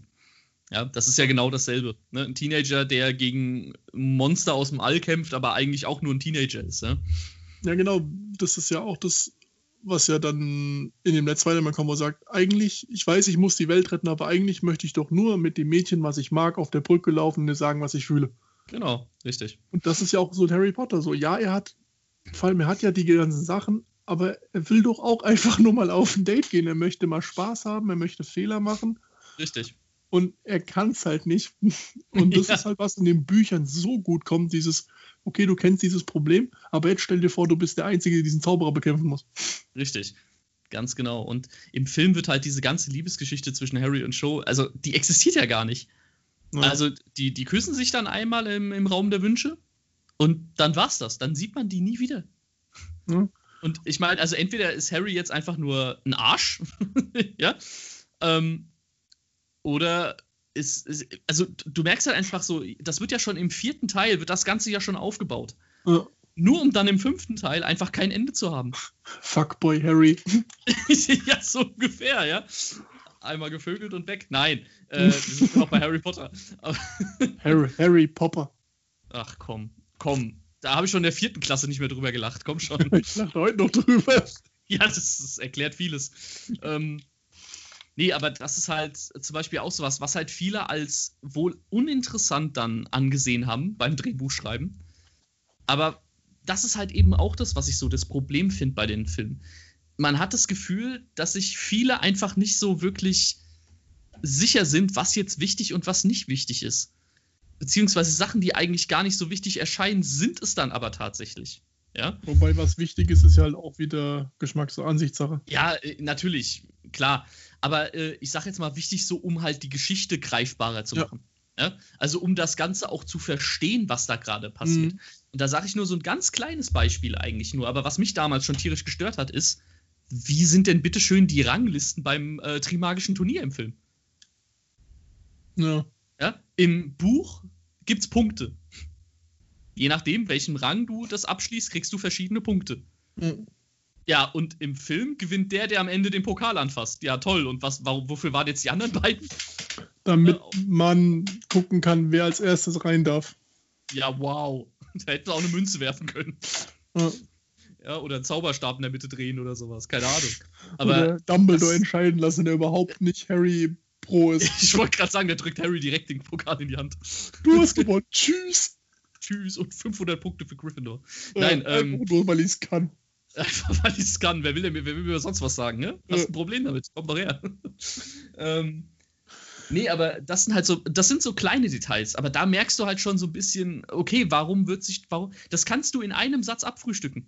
Das, das nimmt ja nicht mal viel Screentime weg, weißt du? Und das ist halt, das sind so Sachen, die mich dann halt schon immer gestört haben, dass man sich da einfach nicht mehr die Arbeit gemacht hat, Mhm. um auch mal darauf zu achten. Ja, Ja, genauso wie die Hauspunkte. ja genau, die sind ja dann irgendwie auch ab dem zweiten Teil nicht mehr vorhanden. Mhm. Ähm, wobei ich das jetzt noch nicht mal so schlimm finde, aber ja, das ist halt einfach so ein Ding, da wird im ersten Teil so ein Geschiss drum gemacht und dann ist es plötzlich komplett uninteressant. ich meine, in den Büchern stehen die Hauspunkte ja auch irgendwann an Wert. Ja, genau. Aber nicht so krass wie in den Filmen. Ja, und äh, das Ganze hat dann eben den Zenit erreicht beim Halbblutprinz. Oh Gott. Ähm, ja, eigentlich eines der besten Bücher. Für viele Mhm. ist es eines der schwächsten tatsächlich. Okay. Ähm, ich finde es tatsächlich, es ist eines der besten, äh, weil man in diesem Buch tatsächlich die Hintergrundgeschichte von Voldemort endlich erfährt. Ja. Ähm, gut, es gibt auch viel Beziehungsquatsch in dem Buch, was, ja, die sind halt 16, das macht Sinn. Mhm. Aber äh, ja, klar, wenn man jetzt nicht unbedingt auf, auf äh, Liebesgeschnulzen und sowas steht, ähm, ja, okay, kann ich verstehen, weil das nimmt sehr viel Platz im Buch tatsächlich Mhm. ein. Äh, allein die ganze Ron und Hermine-Geschichte ähm, nimmt halt schon sehr viel im Buch ein. Aber ähm, auch hier, es passt halt eben zu den Charakteren. Das macht Sinn. Das nennt sich Charakterentwicklung. ja, genau. Ähm, ja. Und dann kommt der Film. Und das Hauptelement in diesem Film, der Halbblutprinz und dass man die Hintergrundgeschichte von Voldemort erfährt. Ja, das erfährst du im Film halt nicht. Und da frage ich mich halt, da frage ich mich halt echt, was ist da schiefgelaufen? Wobei ich sogar sagen muss, es gibt noch eine Sache an dem Film, die mich mehr stört, als dass sie das mit äh, Voldemort rausgelassen haben. Und zwar. Wie sie das Ende umgeschrieben haben. Oh ja, oh Gott, Weil im Buch ich hab's ist, das, verdrängt. ist ja, dass dann Dumbledore schwer verletzt mit Harry zurück auf den Turm appariert. Und dann hören sie halt Schritte und ich glaube, Harry hat noch seinen Unsichtbarkeitsmacht, Unsichtbarkeitsanzug super erklärt. Der Äh, Unsichtbarkeitsmacht, der Unsichtbarkeitsmantel, der unsichtbar macht. Ja, genau. und den hat er ja an und dann wird er von, Volde äh, von, von Voldemort geschockt. Surprise, Bitches! Bam, Film vorbei. äh, von Dumbledore geschockt und Dumbledore sagt, signalisiert ihm noch so nach dem Motto, halt die Fresse. Hm. Und dann passiert halt alles, was auf dem Turm passiert. Und im Film geht Harry und lässt, Vol und lässt, ich will immer Voldemort sagen, und er lässt Voldemort alleine. Jetzt lass doch mal den armen Voldemort in Ruhe. Der hat ja in dem Film überhaupt nichts zu suchen. Äh, Ja. Zumindest im Film nicht. Ähm, und auf halbem Weg, während er schon sieht, dass äh, Malfoy und die ersten Todesser oben auf dem Turm sind bei Dumbledore, kommt Snape. Und Snape signalisiert ihn mit der Handgeste auf die Lippen, sei ruhig, ich regel das. Zu dem Zeitpunkt denkt immer noch Harry, dass Snape der größte Verräter von allen ist. Ja, und was macht er im. Film? Er nickt es ab. Ja, ganz Nie genau, ja. im Leben ist ein 16-jähriger Typ, der komplett einen anderen Mann hasst, wird ihn einfach so durchgehen lassen. Auf gar keinen Fall. Vor allem nicht, weil ja Dumbledore ist ja für ihn sowas wie eine Vaterfigur, eine Großvaterfigur von mir aus auch. Auf jeden Fall ist es jemand, den er sehr liebt und den er in seinem Leben auch gerne beschützen möchte, weil er ihm so in seinen Augen so viel schuldet. Und dann kommt der Mann, den er am meisten hasst, und dann so, hey, ich gehe jetzt hoch, okay, du bist ja auf einmal, weiß ich ja, du bist ein Guter. Und das ist halt, wo ich in dem Film wirklich fast laut aufgeschrien habe. Ja. Weil da habe ich nur so ernsthaft, nicht nur, dass ihr Sachen rausschneidet, die essentiell sind, ihr nehmt eine der Schlüsselszenen überhaupt und ändert sie. Ja, Und ganz ich finde, genau. wie, wie dumm seid ihr? Lasst doch wenigstens das Zeug so, wie es im Buch war. Jetzt mal, was halt eben, was ja im Buch auch noch die Sache ist. Er wird von Dumbledore geschockt und liegt unter seinem Tarnumhang. Hm. Das heißt, er kann sich nicht bewegen, er kann sich nicht bemerkbar machen und es sieht ihn auch keiner. Das Hm. heißt, er muss zusehen, wie Snape Dumbledore tötet. Wird aber im Buch nicht angedeutet, dass Snape sogar vielleicht weiß, dass Harry da ist? Äh, ja, es wird, es wird angedeutet, dass er ihn erkennt, also dass er weiß, dass er da liegt, beziehungsweise er kann sich denken, dass er da ist. Ja. Ähm, aber es ist halt eben. Was ja da der Hinweis dafür ist, so Snape ist nicht ganz der Böse, weil er lässt Harry am Leben. Ja, ganz genau. Aber eben halt dieses Harry ist gezwungen, damit zuzugucken. Mhm. Und das ist halt der Punkt. Im Film denkst du dir die ganze Zeit, ja, renn doch hoch, du Vollidiot. Ja. Mach doch irgendwas. Ja. Und im Buch ist es halt, ja, er kann, den er kann es weg. halt nicht. Ja, irgendwie sowas, ja. Und im, im äh, Buch ist es halt so, er kann nichts machen. Und er wurde ja sogar noch von Dumbledore geschockt, ja. Also der, den er eigentlich beschützen will, der ja. hat ihm sogar auch noch äh, ne, gesagt, hier, mach nichts, ich regel das schon. Ja? Und vor allem von Dumbledore geschockt werden, das ist halt so, wenn dich der stärkste Magier aller Zeiten schockt, dann bist du halt geschockt. So, Punkt. Ja, richtig.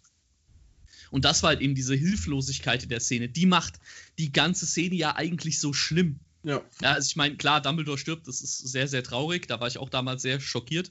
Ja. Ähm, aber es ist halt eben diese ganze Hilflosigkeit dabei, dass ich nichts machen kann. Das ist ja so ein bisschen, äh, ist jetzt vielleicht ein blöder Vergleich, aber ich finde, das ist so ähnlich wie beim König der Löwen. Ja, wo halt Simba eben auch nichts mhm. machen kann und muss halt eben mit ansehen, wie sein Onkel seinen Vater tötet. Ja. ja. Und das ist halt das, was diese Szenen, finde ich, immer so schlimm macht. Ja. Dass man sich dann, dass der Hauptcharakter sich vielleicht sogar selber so ein bisschen die Schuld daran gibt, so nach dem Motto, okay, hätte ich das vielleicht nicht irgendwie abwimmeln können. Ja. Mhm. Hätte ich, weil Dumbledore ist ja auch nur so geschwächt, weil er ja vorher mit, mit Harry in der Höhle war, um den Horcrux zu suchen. Richtig. Ja. Und äh, dass sich Harry da halt eben Gedanken macht, er hätte ja gar nicht mitkommen müssen, Dumbledore, weil hätte ich doch alleine auch machen können und alles, ja das ist halt das, was im Buch, da zerreißt einem, einem, wirklich das Herz. Allein die Szene in der Höhle, die ist sowas von unfassbar schlimm im Buch. Ja. Die ist so todtraurig und eben da, wo raus, da, worin das dann halt gipfelt, ja. Mhm. Und das kommt halt im Film überhaupt nicht rüber. Nicht mal ansatzweise. Und vor allem, wenn sie dann schon meinen, dass Harry diesen Fehler macht und Snape hochlässt, dann müsste er streng genommen im nächsten Film super depressiv sein, weil er dann in seinen Augen Dumbledore getötet hat. Ja, richtig. Müsst, und dann müsste er sich ja doch fragen, ja, und hätte ich doch nicht, und hätte ich doch nicht, und hätte ich doch nicht. Ja. Und da kommt gar nichts. Da kommt, äh, Snape ist ein Arschloch Blöcks, da können wir dann sagen, ja, und warum konnte Snape ihn töten? Ja, weil du es zugelassen hast. Ja, ganz genau, ja. Und den Gedanke hätte dann ja jeder halbwegs depressiver Teenager. Ja. Aber auch die, ganze, ähm, auch die ganze Geschichte mit dem Halbblutprinz ist halt auch. Ähm, das wird in einer Szene kurz abgefrühstückt, dass Snape dann der Halbblutprinz ist. Mm, so, it's me, ja. bitch. Ja, aber warum denn? Also, woher nimmt er denn den Namen? Und warum, warum hat er sich damals als Halbblutprinz ausgegeben? Warum? Ja, also. Ja. Was ich halt auch so interessant finde, ist, dass halt in dem Buch zum allerersten Mal Harry an seinen Eltern zweifelt. Ja, richtig. Und das ist halt so dieses, wo auf einmal Harry denkt so, okay, er kennt seine Eltern nicht, für ihn sind sie natürlich so nicht Gottheit, aber halt so, wow, die waren bestimmt voll krass und cool und super ja, liebe Menschen. Klar, so wie jeder Vater halt ja eigentlich von seinen Eltern denkt. Genau, und mhm. sein Vater war halt auch mal jung und war halt auch mal ein Arschloch. Ja, ganz genau. So ja. was ja nichts Schlimmes heißt, was ja auch dann später Lupin sagt, so, wir waren jung. Mhm. Und wir waren blöd, so, aber das ist ganz normal, das gehört zum Leben dazu. Ja, und das ist halt so voll der Kulturschock für ihn, weil sein Vater nicht der glorreiche Quidditch-Spieler war, sondern der rüpelhafte Jugendliche, der beliebt war und Macht hatte. Und dann ist es halt, ja, dann ist es halt ein Arsch, das er gemacht hat. Das macht sie in dem ersten Schritt nicht besser als irgendjemand anderen. Und das ist halt Richtig. auch ein Film, wo so, wo er erst hofft, oh, vielleicht war der Halbblutsprinz sein Vater. Ja, macht keinen Sinn, ja, aber vielleicht trotzdem.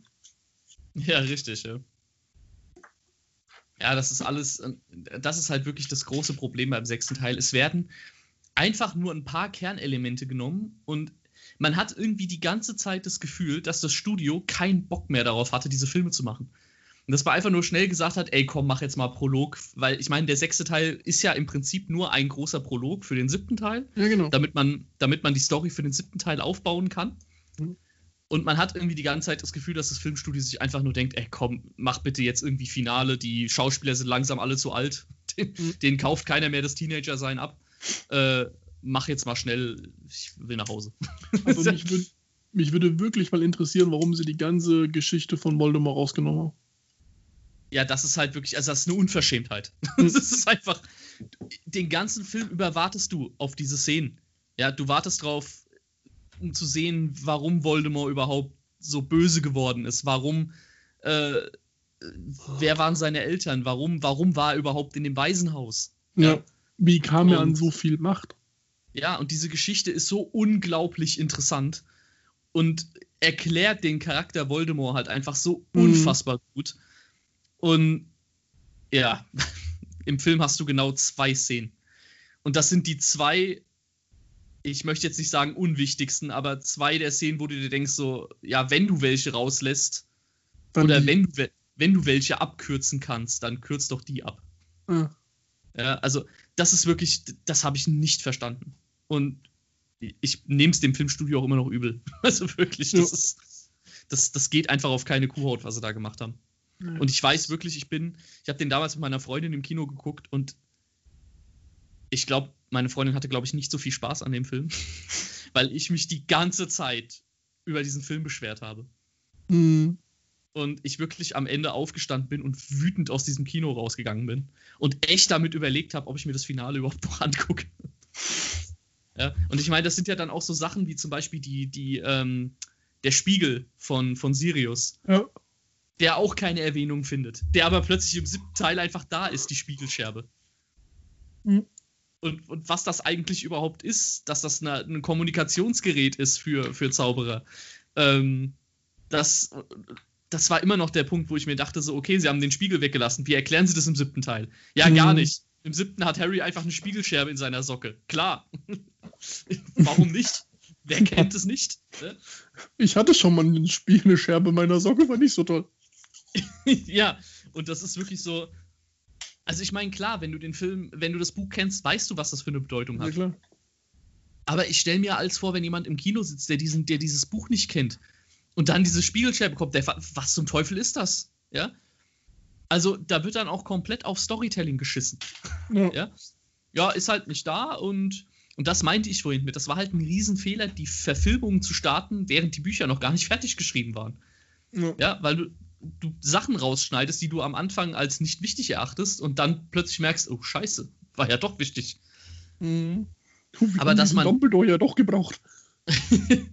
aber dass man halt doch nicht irgendwie mal so überlegt, dann, okay, dann lass uns das doch irgendwie in einem Flashback noch erklären. Ja. Oder lass uns eine kurze Szene einbauen, wo wir das noch ganz, ganz kurz irgendwie erklären. Mhm. Das dauert ja nicht lange. Erklär es in einer, in einer halben Minute und fertig.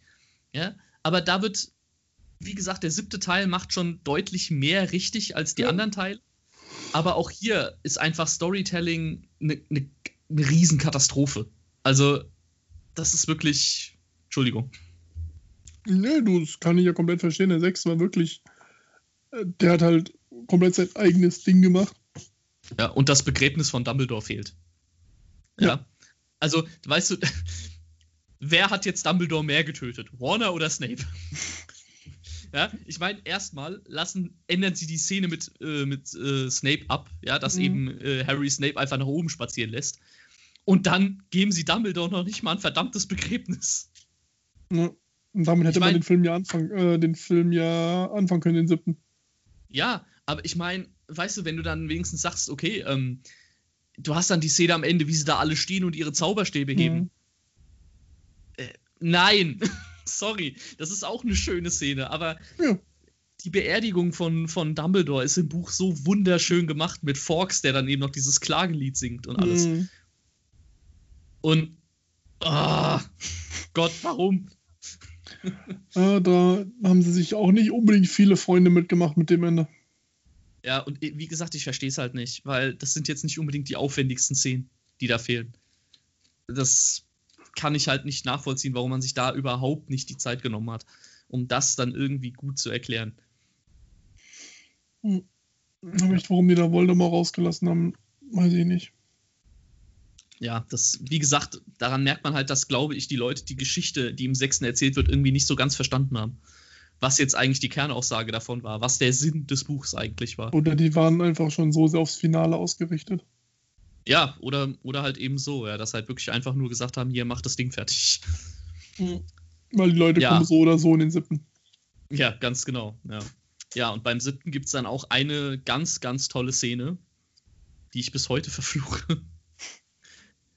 Und zwar ist das der Luftkampf ganz am Anfang, wenn die, die, ähm, ja, wenn sie diesen, dieses Ablenkungsmanöver mhm. machen wollen mit den sieben Harrys und dann ja. eben von den Todessern angegriffen werden.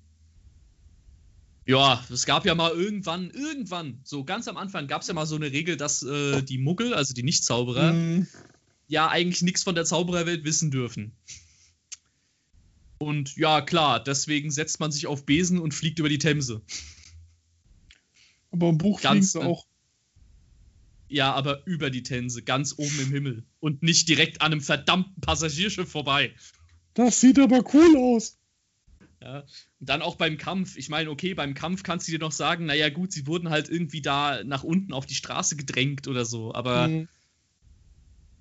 Ja, keine Ahnung, im zweiten Teil werden sie fast vor der Schule geschmissen, weil irgendwie zwei Leute sie vielleicht gesehen haben könnten. Ja, und im siebten Teil, fuck it, Action-Szene. Mhm. Das sind halt auch so Sachen, ja, muss nicht sein. Nee, das ist dann aber Optik vor über allem ja, so Ich meine, es sieht ja auch cool aus. Also ja. die Szene ist super inszeniert, da gibt es nichts.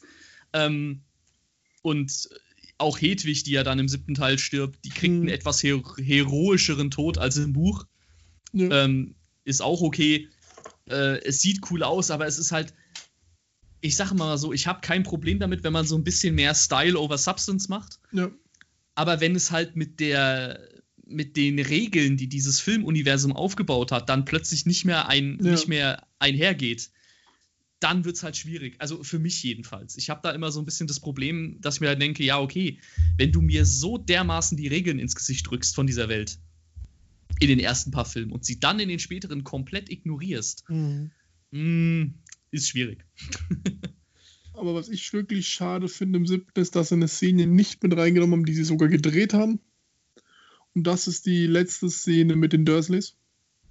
Ja, stimmt. Die ist nur in den, äh, die ist auf der DVD drauf, aber eben nur so als äh, zusätzliche genau. Szene, die man auswählen kann. Genau, ja. Und ich finde, das wäre so schön gewesen, die einfach nochmal zu sehen, weil es mit denen ja auch anfing und dann mit denen beendet es dann auch. Und es ist einfach Richtig. eine schöne Szene. Ja, das weil's ist eine der schönen. Ja. Hm? Weil es auch im Buch halt auch so cool beschrieben ist. Wo Richtig. ja dann auch Harry das Gefühl bekommt, dass Petunia immer doch ein bisschen mehr für ihn gesehen hat, als eigentlich war. Und auch Dudley, der eigentlich sagte so, aber du gehörst doch zu uns dazu. Ja, genau. Und das ist halt was, wo wirklich schade ist, weil ich habe dann teilweise auch von Leuten mitbekommen, die die Bücher nicht kannten, so, ja, was soll ich mit den Dursleys, weil auf einmal sind die weg. Ja. Und das ich mein, ist auch, die dann ja auch die Frage stellen, so, ja, okay, ist da so ein riesen Zauberkrieg? Aber Richtig. der kann doch einfach zu denen gehen und die festnehmen. Warum macht er es nicht? Naja, er macht es nicht, weil sie weg sind. Weil sie von Zauberern ja. in Schutz genommen werden. Richtig. Weil die ja, glaube ich, dann mit den höchsten Schutzgrad kriegen, den es gibt. Ja, genau. Ja, ich meine, das fand ich jetzt im Film auch schade tatsächlich. Auf der anderen Seite, ich muss sagen, ich liebe die Szene im Buch, weil ich sie einfach mega schön finde. Mhm. Auf der anderen Seite denke ich mir halt, okay, so wie sie Harry in den letzten paar Büchern behandelt haben, so eine plötzliche Charakterwendung, dann ja, fand ich ja. schon im Buch nicht so ganz nachvollziehbar. Ich meine, klar, die, man wollte halt die Storyline mit den Dursleys irgendwie abschließen, ja, das ist okay. Mhm. Aber dass man dann plötzlich sagt, so ja, eigentlich waren die ja gar nicht so böse. Nee, ja? sie, denen fällt halt nur auf, okay, das, was der sagt mit Mord und Totschlag, ist es halt echt. Ja, natürlich, natürlich, ja. Aber ich glaube schon, wenn du dann irgendwann hm? hörst, okay, wir sehen uns jetzt nie wieder und es ist sehr gut möglich, dass ich sterbe, aber ich will, dass ihr eine Sicherheit kriegt, dass ihr nicht für mich sterben müsst, auch für das, was ihr getan habt. Ich glaube, das lässt schon bei einigen Leuten dann denken, oh. Ja, ja, doch, bestimmt, ja. Also bei Dudley hätte ich mir noch, kann ich es mir noch vorstellen. Mhm. Ich finde es halt bei, bei Vernon und Petunia kann ich es mir nicht mehr so ganz vorstellen. Ja. Wobei also man auch ja gerade bei Vernon merkt, dass es ihm eigentlich so völlig Wumpe ist, was mit Harry ist. Äh, Genau, genau, ja. Aber ja, natürlich, man hätte es im Film auch noch einbauen können, damit man wenigstens den Story-Arc irgendwie beendet. Ja. Richtig, vor allem, sie haben es ja gedreht. es ist ja da. Ja, ja richtig. Ja. ja, das ist so eine Sache, ich meine, so entfallene Szenen sind immer, also sind oft so eine Sache, bei denen ich mir denke, warum jetzt ausgerechnet die Szene, die doch eigentlich wichtig ist, rausschneiden. Mhm. aber dafür dann eine Szene drin lassen, in der Harry im Zelt mit Hermine tanzt. Das ist auch essentiell. Ja, ja total. Mhm. Vor allem, weil es dem Zuschauer die komplett falsche Message gibt. Ja. Ich weiß, was damit bezweckt wird mit dieser Szene. Dass, dass Harry versucht halt Hermine aufzubauen, nachdem Ron abgehauen ist. Ähm, und einfach nur versucht, ein bisschen Normalität und ein bisschen Spaß da wieder reinzubringen. Mhm. Äh, aber ja, es wirkt im Film halt einfach so, keine Ahnung, Harry will jetzt irgendwas von Hermine. Das wirkt so ein bisschen, hä? Bisschen, ja, bisschen, bisschen strange, ja. Ja, weg, ich hab Platz hier. Let me in. Der beste Freund hat das Mädchen bekommen, deswegen knall ich jetzt seine Schwester. ja, genau. Entschuldigung. ist ein witziges Meme. ähm, aber das ja. ist der Film, der Film oder beziehungsweise der siebte Harry Potter ist nur noch das Paradebeispiel dafür, du willst Ron nicht als Freund haben. Ja, es fängt im vierten schon wirklich an, dieses kleine, verzogene Kind, was unbedingt ins Rampenlicht will und überhaupt nicht damit zufrieden ist, dass es einfach wirklich gute Freunde hat, weil ich glaube, wenn du Freunde wie Hermine und Harry hast, dann hast du schon gewonnen im Leben. Ja, aber. Und er will unbedingt ja. mehr und ich meine, ja klar, er hat irgendwie 800 Brüder oder sowas, aber er ist einfach, finde ich, der schlechteste beste Freund, den du haben kannst, weil er sofort mit der Welle mitschwimmt. Und halt gerade wie vierten, so er ist immer nur, weil er beleidigt ist, geht er komplett gegen dich und auch so im Umfang, dass es dich wirklich schaden kann. Ja, ist auf den ersten Blick sehe ich das auch so. Ich finde allerdings bei Ron, jetzt bei den Filmen vielleicht nicht unbedingt, aber gerade in den Büchern kannst du da ein bisschen noch mehr auf die psychische Ebene gehen es wird natürlich so an, man hat immer erstmal das Gefühl, er ist gleich eine beleidigte Leberwurst. Aber wenn man bedenkt, dass er halt, wie du auch schon sagst, er hat viele Geschwister und er hat nie irgendwas für sich gehabt, was wirklich ihm gehört hat. Das war ja alles immer nur das, er was seinen Geschwistern vorher schon gehört hat. Den und, besten Freund überhaupt. Ja, und das ist jetzt, das ist jetzt aber genau der Punkt. Er hat jetzt einmal auch jemanden, einen besten Freund, der, zu dem er aufblicken kann, der aber auch ein bisschen zu ihm aufblickt tatsächlich, weil Harry ist ja immer so einer gewesen, der ja zum Beispiel von den Dursleys das Haus total toll fand, während von Ron ja Dursleys? Äh, von den, von, von, den, von den Weasleys. Harry ähm, hat Dursley Haus geliebt. Also ein kleiner Schrank unter der Treppe ist schon nice. Ähm, hat nicht jeder. Hat ich. nicht jeder. Ähm, nee, und wie gesagt, er hat das, das Haus von den Weasleys hat er immer gefeiert, während Ron ja eigentlich der Meinung ist, mhm. dass es einfach nur eine Bruchbude ist. Ja?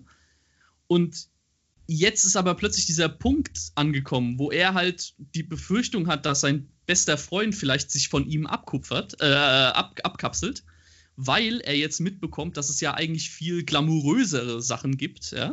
Und Ron, der sich ja immer selber als minderwertig betrachtet. Ja, aber Harry kriegt jetzt so oft dieses so, ich ist mir scheißegal, was andere sagen, so, er steht komplett dazu. Und Ron ist halt wirklich, finde ich, so, nee, passt mir nicht, weil du stehst jetzt mal wieder am Rampenlicht und äh, ja, tut er, aber welchen, er lässt es doch nie raushängen. Ja, aber ich finde, also wenn du halt so einen krassen Minderwertigkeitskomplex hast, dann kann ich das nachvollziehen. Sag dir ganz ehrlich. Ja, aber ich finde trotzdem, das macht es nicht, mal ganz hart gesagt, trotzdem willst du ihn ja nicht als Freund haben. Ah, würde ich jetzt so nicht sagen. Es ist halt, wie gesagt, es ist ein schwieriger Charakter tatsächlich. Ich kann auch verstehen, wenn Leute sagen, die finden den erstmal ein bisschen nervig. Aber ich finde, das ist, es ist ein sehr intelligent geschriebener Charakter tatsächlich. Es ist ein sehr realistischer Charakter. Ja, aber Weil ich mag muss, tatsächlich Ron nicht. Ja, nee, ist ja auch völlig in Ordnung. Aber ich äh, bin halt immer noch der Meinung, dass man halt bei ihm, es ist ein, es ist halt ein typischer Teenager. Ein Teenager, der nie viel hatte und der unglaubliche Selbstzweifel hat. Und das, finde ich, ist unglaublich realistisch dargestellt. Ja, aber willst du so jemanden als Freund haben? Hatte ich schon oft genug. Ja, klar, ich auch, aber das sind halt nie Leute, weil vor allem gerade dann so wirklich lebenswichtige Sachen, wo es ja dann bei Harry Potter drum geht und er lässt ihn halt einfach links liegen.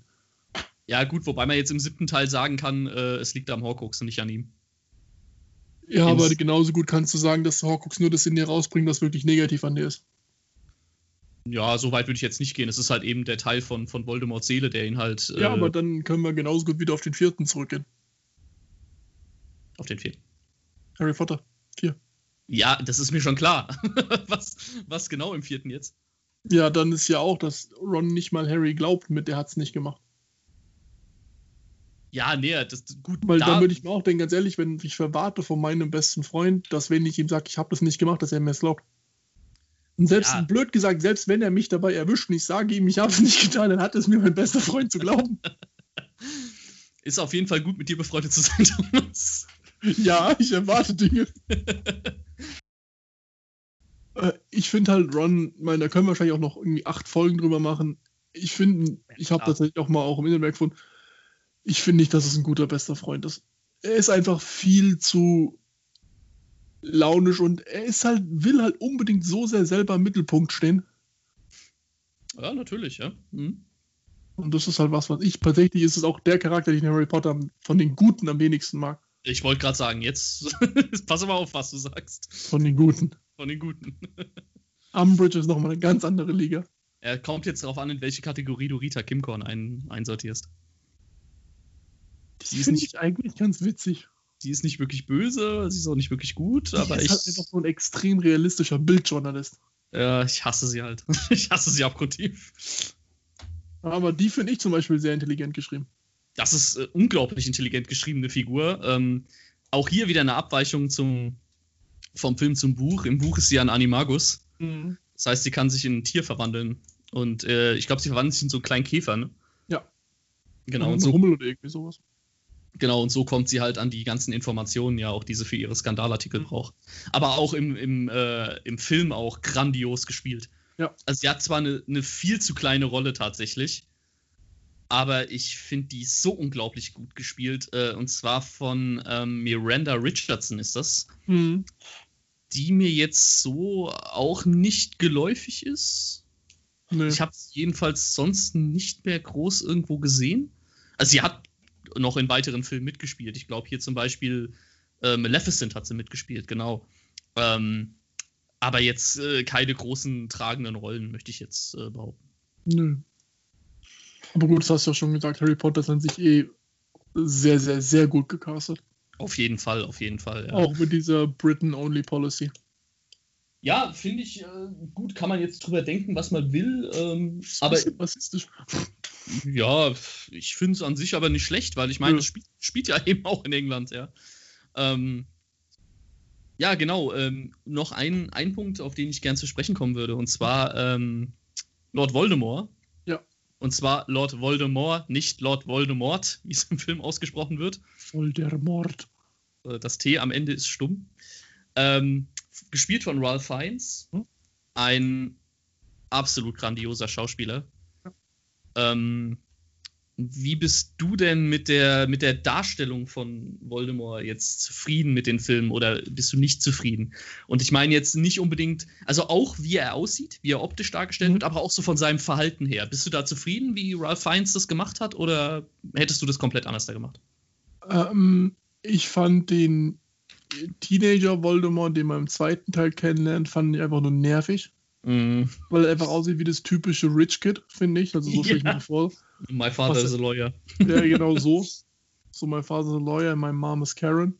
ja. Und so sieht er halt aus. Ich meine, da kann der Typ nichts für, aber ich nee, finde, es passt halt nicht zu dem armen Jungen, der dieses, äh, der die Vollweise, der die Vollmeise ist, genau, der die Weise ist.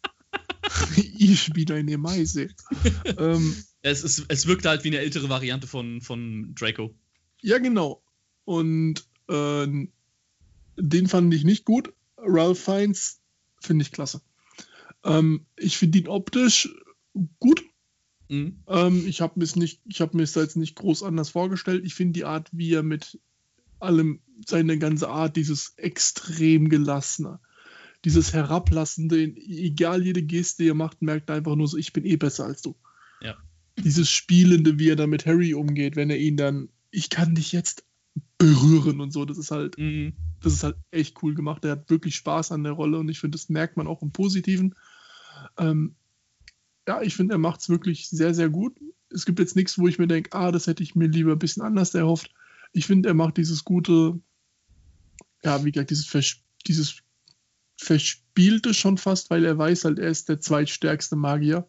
Mhm und so, ja gut, wenn du nicht Dumbledore bist, dann habe ich vor dir auch keinen Respekt. Und, und ich finde es halt immer cool, wie er es macht, gerade dieses, ja, du musst, ähm, dieses Jahr, wir wollen doch jetzt, dass die Regeln so alle bei sein, weil du willst doch nicht sterben und hast die Regeln nicht eingehalten. Ja. Das finde ich halt immer cool und ich finde, er spielt es auch sehr gut. Er kriegt, Ralph Fiennes kriegt es sehr gut hin, dass man so denkt, okay, das ist wirklich so ein Arschloch einfach nur. Und deswegen finde ich den echt cool gemacht. Ja, ich finde, also ich bin mit der Darstellung, wie Ralph Fiennes den spielt, bin ich komplett zufrieden. Er macht das super genial, wie du auch schon richtig gesagt hast, dieses von oben herab, dieses so, ihr seid eh nur minderwertig, ja. Mhm. Ich stehe eh über euch, ja, und äh, mir kann sowieso keiner was anhaben. Das hat mir richtig gut gefallen. Mhm. Und äh, auch diese Szene, wie du eben meintest, dieses, wenn sie da auf dem Friedhof im vierten mhm. Teil sich gegenüberstehen und dann eben dieses, äh, wie er da meint, so, ach komm jetzt schon, Harry, Dumbledore würde doch nicht wollen, dass du deine Etikette verlierst. Ja. Ähm, das ist, äh, das finde ich so super und äh, du hast auch hier wieder von der ersten Minute an so einen richtigen abgrundtiefen Hass gegen diese Figur. Mhm. Weil er dir halt so, so unsympathisch und böse halt rüberkommt. Und auch diese Szene, wenn er, wenn er dann wieder erweckt wird auf dem, auf dem Friedhof, ähm, die übrigens äh, überraschend äh, genau aus dem Buch übernommen wurde. Ja. Da hat es mich echt überrascht, dass sie tatsächlich die Szene zeigen, wie sich Wurmschwarz die Hand abschneidet. Ähm, war ich sehr überrascht von. Ähm, aber das ist richtig cool, richtig schön ekelhaft gemacht. Ja. Vom Design her war ich tatsächlich anfangs nicht so begeistert. Mhm. Ähm, weil ich fand es halt echt schade, dass er keine roten Augen hatte. Das hört sich jetzt ein bisschen mhm. nach Nitpicking an. Ähm, aber es wird halt im, im Buch immer sehr explizit auf die Augen halt von, von Voldemort, dass er halt so stechend rote Augen hatte. Mhm. Ähm, das fand ich ein bisschen schade, aber gut, war wahrscheinlich, ich vermute mal, für die Altersfreigabe wichtig. Ähm, aber ansonsten fand ich so mit jedem Film, den ich dann geguckt habe, hat es mir eigentlich immer weniger ausgemacht. Also ja. Das ist so von seiner Darstellung her, fand ich das schon sehr, sehr cool. Es gibt ein paar schön gruselige Momente mit ihm. Ähm, ja, ansonsten war ich damit auch mehr als zufrieden damit. Ähm, die Stimme auch im Deutschen, die deutsche Synchro hat mir sehr gut gefallen. Das mm. ist so mhm. eine, so eine richtig schön widerlich böse Stimme. Und äh, fand ich schon klasse, wie sie das gemacht haben. Also, das war ja auch damals ähm, eine riesen Geheimsache, wie der aussieht. Also, ja. das Design von, von Voldemort war, ich glaube, gut, jetzt damals war es jetzt noch nicht so, dass man, dass man irgendwie Facebook hatte oder sowas, wo dann alle möglichen Leaks im Internet schon waren. Ähm, ich hatte jedenfalls damals nichts mitbekommen. Ich habe ihn tatsächlich das erste Mal wirklich im Kino gesehen. Mhm. Ähm, es wurde vorher kein Bild in irgendwelchen Zeitungen veröffentlicht. Ich, wie gesagt, ich weiß jetzt nicht, ob es irgendwelche Leaks damals schon gab. Ich glaube jetzt nicht. Oh, ähm, aber das, das fand ich halt schon ziemlich cool, dass auch im Radio wurde damals ja Werbung dafür gemacht. Äh, wir haben sie dann irgendwelche Reportagen darüber gezeigt und dann haben einige schon gesagt, die in irgendwelchen ähm, Pressevorstellungen dann waren, ähm, haben dann schon gesagt, so, ja, das sieht schön gruselig aus und sowas. Und man, man saß dann immer so gebannt da und hat so auf den Kalender geguckt, wann man ihn jetzt endlich dann sehen kann. Ich weiß noch, da gab es ähm, einen Zeitungsartikel, der den dann beschreibt. Äh, und das äh, weiß ich, da gibt es auf Cold Mirror. Ich meine, jeder, der Harry Potter kennt, kennt wahrscheinlich auch Cold Mirror, der sich ein bisschen mit YouTube beschäftigt. Und ja. Ähm, die hat dann mal so Pressepatzer zu Harry Potter rausgebracht und in einem geht es dann darum, dass Voldemort beschrieben wird, der eine wunderbar gruselige Maske hat, die er sich aus Menschenfleisch selbst zusammengenäht ja, ja, genau. oder so. Ja, ja, aller Frankenstein aus, aus fremden Körperteilen oder ja, Wo ich mir denke, Alter, habt ihr irgendwie Texas Chainsaw Massacre geguckt oder so? Das war der falsche Harry Potter. Ja, ich meine, der sieht dann einfach nur aus wie ein Typ, der die Nase äh, zu tief dagegen gehauen hast. ja, und der ein bisschen zu selten in der Sonne war, ja. ja. Aber der sieht an sich aus wie aus einem Stück. Sollte man meinen, ja. Hm. Naja, gut, wenn du jetzt ganz genau bist, hat er seinen neuen Körper ja auch unter anderem der Hand von Wurmschwanz zu verdanken. Also, Aber mit dem Artikel hast du echt gemeint, du hast so Frankenstein, Leatherface. Ja, ja, genau, ja. Kannibal Ingo oder so da stehen. Kannibalen-Ingo finde ich übrigens ein super Titel. Den musst du dir bitte patentieren lassen, falls du mal, Zom falls du mal Zombie-Film machst. Kannibalen-Ingo. Kannibalen-Ingo. Deutsche Horrorfilme wieder leben mit Kannibalen-Ingo. der, der Ossi-Kannibal. Ein guter Mutter. Ja, hallo. Och, jetzt renn doch nicht so. Wenn du jetzt gehst, töte ich deine Schwester. Ah, ja, super. Äh, super gruselig, der Film. Jeder lacht sich tot. Ja, auf jeden Fall. Also. Und dann sieht man in der Aufnahme, wie ein Gehirn ist. Allzeit. ja, ähm, ansonsten gibt's von deiner Seite aus denn irgendwas noch jetzt, worüber du irgendwie reden möchtest, was dich irgendwie interessiert von, von den Harry Potter Filmen jetzt? Ähm, ja, weil wir ja gerade auch über Cast geredet haben. Mhm. Äh, findest du jemanden, der falsch besetzt war? Boah. Ähm, also ich mache mich ja immer bei Leuten unbeliebt, wenn ich sage, dass ich Daniel Radcliffe nicht gut finde als Harry Potter. Tatsächlich. Ich finde ihn nicht falsch besetzt. Ähm, Daniel Radcliffe ist ein wirklich guter Schauspieler, aber in meinen Augen nicht in Harry Potter. Mhm. Und ich würde jetzt nicht sagen, dass er falsch besetzt ist. Ich würde mir halt mal wünschen, ich fände es halt mal interessant, einen anderen als Harry Potter zu sehen, tatsächlich. Mhm. Ähm, als kleiner äh, Teaser, da gibt es vielleicht irgendwann auch mal eine Folge, wo wir darüber auch mal ein bisschen sprechen. Nur über Daniel Radcliffe. Nur über Daniel Radcliffe, genau. Ähm, nee, aber ansonsten, boah, falsch, also jetzt wirklich falsch besetzt würde ich nicht sagen. Ich muss jetzt gerade mal kurz ein bisschen, ein bisschen Revue passieren lassen im Kopf. Ich finde McGonagall ein bisschen zu alt in den Filmen dargestellt, tatsächlich. Okay. Aber also Maggie Smith hat das grandios gemacht. Mhm. Aber ich habe tatsächlich damals immer McGonagall nicht als so eine ältere Frau gesehen in den Büchern. Mhm. Ich meine, die Bücher machen es einem nicht unbedingt leicht, weil es wird nicht genau beschrieben, wie alt die Charaktere sind. Ja. Ähm, bis auf Harry. Ähm, aber ich habe mir immer McGonagall eigentlich als so eine, so eine Dame, so ich sag mal so um die 40 ungefähr vorgestellt. Also ich hatte mir jetzt nicht so eine, so eine ältere Dame tatsächlich mhm. da vorgestellt. Deswegen, äh, da war ich anfangs so ein bisschen, habe ich mir gedacht, hm, okay, habe ich mir, hätte ich mir anders da gewünscht. Aber ansonsten wirklich fehlplatziert, würde ich nicht sagen. Nee. Bei dir? Eigentlich auch nicht, weil, wie gesagt, ich habe ja vorhin schon gesagt, mich hat der Teenager äh, Voldemort gestört. Da weiß ja, ich nicht, ob es das Setdesign war oder ob es der Schauspieler war. Mhm. Vielleicht, dass man da einfach komplett was auch nimmt, was später auch passt.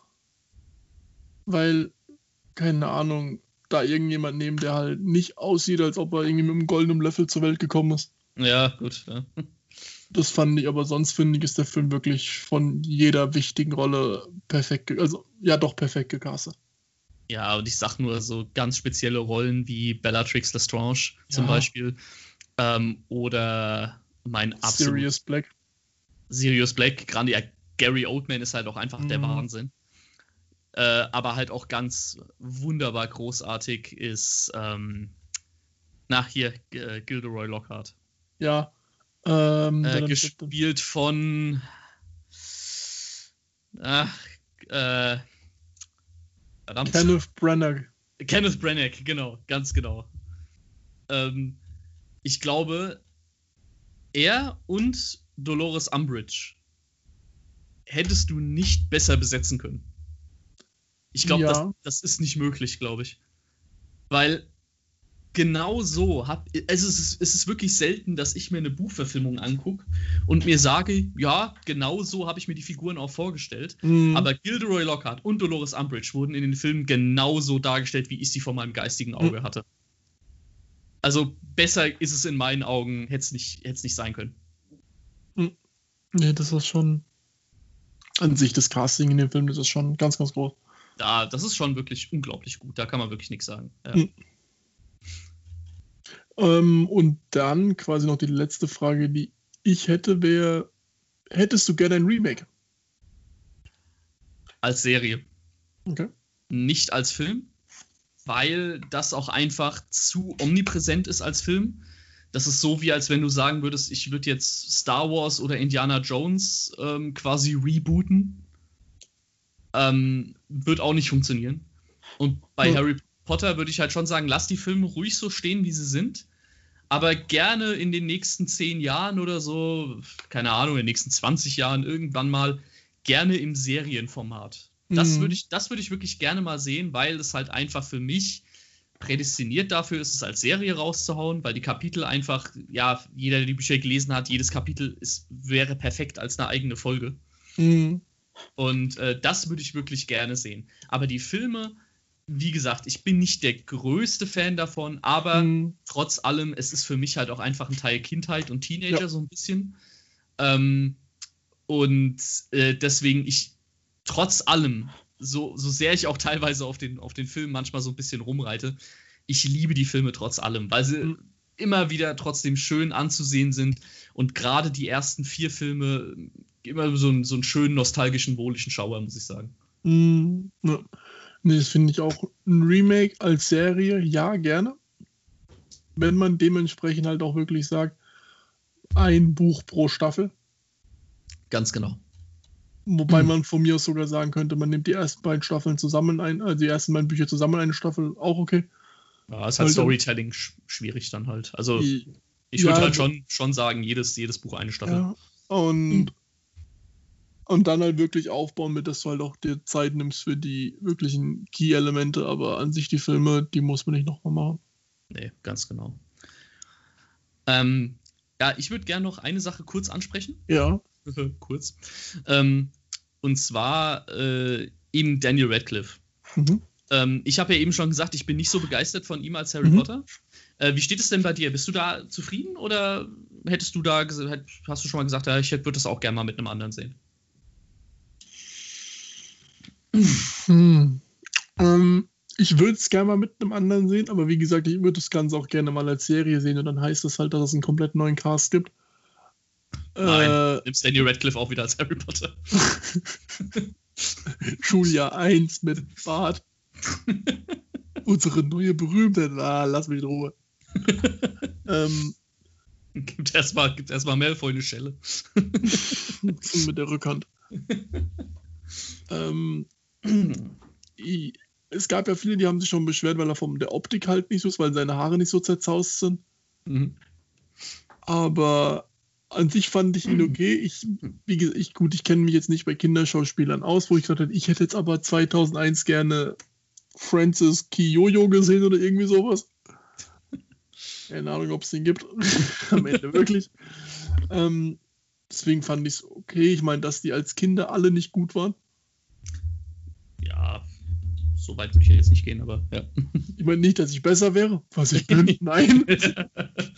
ähm, aber an sich, ich habe da jetzt kein Riesenproblem mit. Hätte man im Endeffekt gerade in den letzten drei Filmen wirklich jemanden, der vielleicht ein bisschen mehr Range hat in der Schauspielerei nehmen können, ja, aber dann hättest du, das weiß man halt als Kind nicht. Deswegen ich finde, er macht einen okayen Job. Gerade wenn du davon siehst, du musst jemanden nehmen, den du als Kind nimmst und das ist halt immer ein Glücksspiel.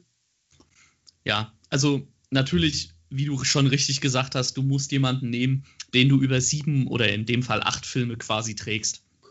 Und ähm, es war schon ein cleverer Schritt, jemanden zu nehmen, der ziemlich unbekannt ist, Mhm. meiner Meinung nach. Also ich meine, gut, bei Kinderschauspielern, die sind im Normalfall nicht so berühmt. Aber äh, da gibt es natürlich auch schon Beispiele, wo du sagen kannst, da könntest du wesentlich bekanntere Gesichter nehmen. Ja. Ähm, aber es waren Das Kind von Babadook. Äh, ja, geiler Film, nerviges Kind. Ähm, nee, also, äh, wie gesagt, Daniel Radcliffe an sich, äh, gut, als Kinder waren sie jetzt, also in den ersten zwei Filmen sind sie alle noch nicht so die tollen Schauspieler. Wobei ich sagen muss, ich fand Emma Watson schon damals in der Rolle super. Ja. Weil die dieses hochnäsige und ein bisschen Overacting, ich finde, das hat so super zum Charakter von Hermine gepasst. die, ich meine, die war auch in meinen Augen da die bessere, aber das Overacting war da so hart. Ja, das ist schon, das ist schon sehr, sehr hart, aber es passt halt. Es passt Ja. noch zu den Figuren und zu, zur Gesamtstimmung des Films. Passt Ja. es noch ganz gut. Ähm, aber mein großes Problem mit Daniel Radcliffe ist halt einfach, wie gesagt, er hat sich zu einem richtig guten Schauspieler Mhm, gemausert. ja. Aber ich finde, das ist jetzt so ein persönliches Ding von mir. Man merkt ihm irgendwie in den Harry Potter-Filmen, gerade so ab dem vierten Teil, er wirkt manchmal irgendwie nicht wirklich motiviert. Ja. Ich weiß nicht, woran das liegt, aber ich meine, Harry ist gerade in den späteren Büchern, also so ab dem vierten Band, ein ziemlich emotionaler Charakter. Ja. Also der fängt schon mal teilweise an, dann rumzuschreien und, und ja, nach dem Tod von Sirius zerlegt er erstmal das komplette Büro von Dumbledore, Mhm. was sie auch rausgeschnitten haben. Dankeschön, Mhm. Warner. Ähm, Mit einem der grandiosesten Sätze von Dumbledore. Harry, du bist nicht mal ansatzweise so sauer, wie du sein solltest. Richtig, ganz genau. Ähm, und diese, diese ganze Emotion, äh, ich finde, er bringt das in den Filmen nicht so richtig rüber. Mhm. Man hat manchmal so das Gefühl, dass man ihn nicht so zu 100% versteht, warum er sich jetzt gerade so verhält, wie er sich verhält. Und ich weiß gar nicht, war das im. Ach Gott, in welchem Teil war das? War das im fünften Teil? Was denn? Wo irgendwie so eine Szene recht am Anfang, wo, wo Malfoy ihn irgendwie aufzieht und Harry dann so voll übertrieben reagiert, so irgendwie, ja, und schreit ihn an, so, ja, halt dich bloß fern von mir und sowas. Ähm, das ist, glaube ich, der vierte. Ist das der vierte? Ich weiß nicht, ich bin der Meinung, es wäre der fünfte, aber gut. Irgendwie so. Jetzt, irgendwie sowas. Ähm, aber das wirkt, es ist im Buch sinnvoll dargestellt, mhm. Weil Harry zu dem Zeitpunkt auch ziemlich geladen ist und deswegen, ich glaube, es war der fünfte, weil nämlich ähm, Ron und Hermine da in den Büchern zu Vertrauensschülern ernannt werden und ihm nicht schreiben. Und er dann irgendwie der Meinung ist, sie hätten ihn irgendwie vergessen oder irgendwie sowas. Und im Buch macht es Sinn, dass er so geladen ist. Und im Film wirkt es irgendwie so völlig out of context. Mm. Weil er immer einen recht ruhigen Harry eigentlich spielt. Was ja auch nicht schlecht ist. Aber halt eben dem, dem Buch-Counterpart irgendwie so ein bisschen widerspricht, wo er halt sehr viel eben sehr emotional ist, sehr aufgebracht teilweise ist und auch mal Fehler macht, weil er ungeduldig ist. Eben auch zum mhm. Beispiel im, im sechsten, wo er der festen Überzeugung ist, dass sich äh, Draco Malfoy halt den Todessern angeschlossen hat ja. und es auch jedem auf die Nase bindet. Also, wo er der festen Überzeugung ist, meine Meinung ist die einzig richtige. Ja. Und das kommt halt, das finde ich, das kann jetzt natürlich auch einfach am, am Drehbuch auch liegen, dass der Charakter in den Film halt nicht so gut geschrieben ist. Mhm. Aber mir kommt es halt immer bei Danny Radcliffe so vor, als hätte er in den späteren Filmen irgendwie wäre so ein bisschen gelangweilt beim Spielen. Und eine Szene, die ich immer noch irgendwie witzig, aber auch irgendwie verstörend finde, ist, wenn Harry im sechsten Teil dieses, äh, dieses Glückselixier trinkt. Und im Buch hat er halt einfach nur Glück. Ja. Im Film wirkt er irgendwie, als wär, hätte er gerade gekifft. Ja, äh, man wirkt schon ein bisschen benommen. Ja, und das finde ich. Ich weiß, was damit rübergebracht werden sollte, aber und das, das ist halt manchmal dieses Schauspiel von Danny Radcliffe, finde ich, ist halt damals nicht so, hatte nicht so eine, so eine Vielfalt. Er konnte halt mhm. halt die einzelnen Szenen schon so machen, wie es ihm gesagt wurde, aber es fühlt sich immer alles so ein bisschen so, so aus der Luft gegriffen an. Ja. Ich weiß nicht, ob das irgendwie Sinn ergibt, was ich sage, aber. Nee, das ich finde schon das war immer das, was mich an Danny Radcliffe dann tatsächlich so gestellt hat. Das ist vielleicht nicht unbedingt sein Verdienst oder sein Problem. Es liegt vielleicht auch einfach daran, wie der Charakter geschrieben ist, ähm, in, den, in den Filmen halt. Aber das war immer das, was mich so ein bisschen an Danny Radcliffe gestört hat, weil Harry war für mich immer so ein, so ein richtig interessanter und cooler Charakter in den mhm. Büchern, mit dem man auch versucht hat, sich immer so ein bisschen selbst zu identifizieren. Und in den Filmen hat das den Effekt für mich nicht gehabt. Ja, und, aber gut, man könnte auch hier sagen, äh, vielleicht hat er auch hm. einfach keinen Bock mehr, aber das sind halt Verträge, aus denen du nicht mehr rauskommst. Ja, wahrscheinlich, ja. Und vielleicht wusste er schon dann halt, okay, ich komme aus dieser Rolle eh nie wieder raus und. Ja, vielleicht, vielleicht hat er sich da schon irgendwie ein bisschen Gedanken drum gemacht, ja. Ja, ist ja auch gut möglich und dann, gut, aber wie gesagt, weiß man nicht. Ja, nee, Gottes Willen. Also, wie gesagt, er ist auch, ich finde, er hat sich als Schauspieler richtig gut gemacht. Ja, ja. Ähm, er hat ordentlich was auf dem Kasten jetzt. Und ja, manchmal braucht halt auch ein Schauspieler erstmal ein bisschen, bis er so ja. in die richtige Richtung geschubst wird, ja, oder beziehungsweise bis er das gefunden hat, was ihm eigentlich zusagt. Ja, ja und das sind dann anscheinend diese komplett Bananenrollen, also. ja, das kann er auf jeden Fall super. Ja. Ja, ähm, ansonsten, hast du noch irgendwas, worüber du gerne reden willst? Also, heute Morgen. Nein. Nein, äh, jetzt Harry Potter bezogen. Außer also, dass, heute Morgen. außer noch, dass, dass äh, Snape der beste Charakter in der Buchreihe ist. Äh, ja. Wie gesagt, mein Lieblingscharakter ist Sirius Black. Ja, das klingt ja so ein bisschen wie Severus Snape, also von daher bin ich zufrieden. Schön, wie offen du an der Meinung bist. Nein, ähm, Snape, ist, Snape ist der Beste. Das ist der bestgeschriebene Charakter in dieser ganzen Buchreihe. Ja? Vor allem kennst du diese Theorie, dass ähm, hm. Äh, wenn Snape erstmal auf Harry trifft und er fragt ihn ja, was, wo würdest du das und das holen, was passiert, wenn du das und das zusammenmischst? Mhm. Da gibt es eine Theorie, das sind ja alles Pflanzen. Ja. Und wenn du diese Pflanzen irgendwie in die Sprache der Blumen übersetzt, kommt, ja, kommt, da ja ein Satz mit raus. Es tut mir leid, was mit deiner Mutter passiert ist oder sowas. Ja, ja, ja, habe ich mal gelesen. Ja, ich, boah, keine Ahnung, da habe ich ehrlich gesagt nicht die Motivation, mich damit genauer zu befassen. Hab ich auch nicht. Ähm, aber ich finde das eine mega Ich habe interessante Dinge in meinem Leben zu tun. Ähm, ja, ich nicht, aber ich habe trotzdem keine Lust. nee, aber ich finde das eine, eine ziemlich interessante Theorie tatsächlich. Also es gibt ja viele äh, so Fantheorien und sowas, ähm, von denen hauptsächlich, also vieles davon ist Bullshit, aber ähm, da gibt es schon ein paar interessante Theorien, eben wie diese eine da zum Beispiel, ja. ja. Dass ähm, generell, dass Snape äh, schon, dass man, dass es schon so ein paar Andeutungen gibt, dass Snape eigentlich ja gar nicht so der Typ ist, für den er, für den er sich ausgibt. Ja. Mhm. Und äh, ja, das, das wäre vielleicht noch so eine Frage, die man jetzt vielleicht noch so zum Schluss stellen könnte. Ähm, so diese, ich glaube auf Englisch nennt man das Redemption Arc. Also mhm. wenn ein Charakter, der eigentlich erstmal als böse eingestuft wird, dann aber trotzdem herauskommt, dass er eigentlich ein guter Charakter ist. Mhm. Ähm, bist du da ein Fan von? Von dieser ganzen Redemption Arc für Snape? Oder war das sowas, wo du gesagt hast, hm? Äh, fand ich cool. Ich finde, es gibt nur eine Sache, wo es hakt, und das ist, warum sollte während Snape stirbt, Harry zu ihm gehen? Ja, fand Gibt, ich. Finde ich keinen Grund, dass er noch und dann sagt er, ja, nimm das und bla bla bla. Ja, aber da ist halt, warum sollte er es machen? Weil ja, immer noch geht er bis genau, zu dem Punkt ja. davon aus, dass er mh, an, Volde, an Voldemorts Tod schuld ist. Ja, Snape hat Voldemort getötet, jetzt wisst ihr das. Ja, äh, Mann, beste Charakter. an Dumbledores Tod schuld ist und das fand ich immer ein bisschen. Nee. Aber an sich, ich finde es klasse, weil vor allem es macht Sinn. Ja, ganz genau. Und das ist nicht so auf einmal so out of the blue, sondern wenn du dir dann überlegst, oh scheiße, stimmt, hat recht. Gerade was ich auch cool finde im Film, im 7.2, wenn äh, Snape aus dem Schloss vertrieben wird, mhm. bevor er flieht, im Kampf mit McGonagall knockt er die Carrow-Zwillinge raus. Richtig, ganz genau. Ja. Das ist halt wirklich cool, wo man auch sieht, ah, okay, er macht wirklich, weil er, das sieht ja, wie man, wo McGonagall hintritt, sieht man ihm an, wie weh es ihm tut, gegen jetzt sie zu kämpfen. Ja, ganz genau. Weil er komplett die Gesichtszüge verliert, wo er, er will ihr nicht wehtun, er weiß aber, deswegen weiß er, er wird verlieren und ja. er wird die beiden ausnocken, die sie töten würden. Richtig.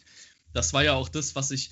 Und ich habe ja Alan Rickman als, als Schauspieler geliebt. Es ist ja, mhm. ist ja leider auch schon nicht mehr unter uns. Ja.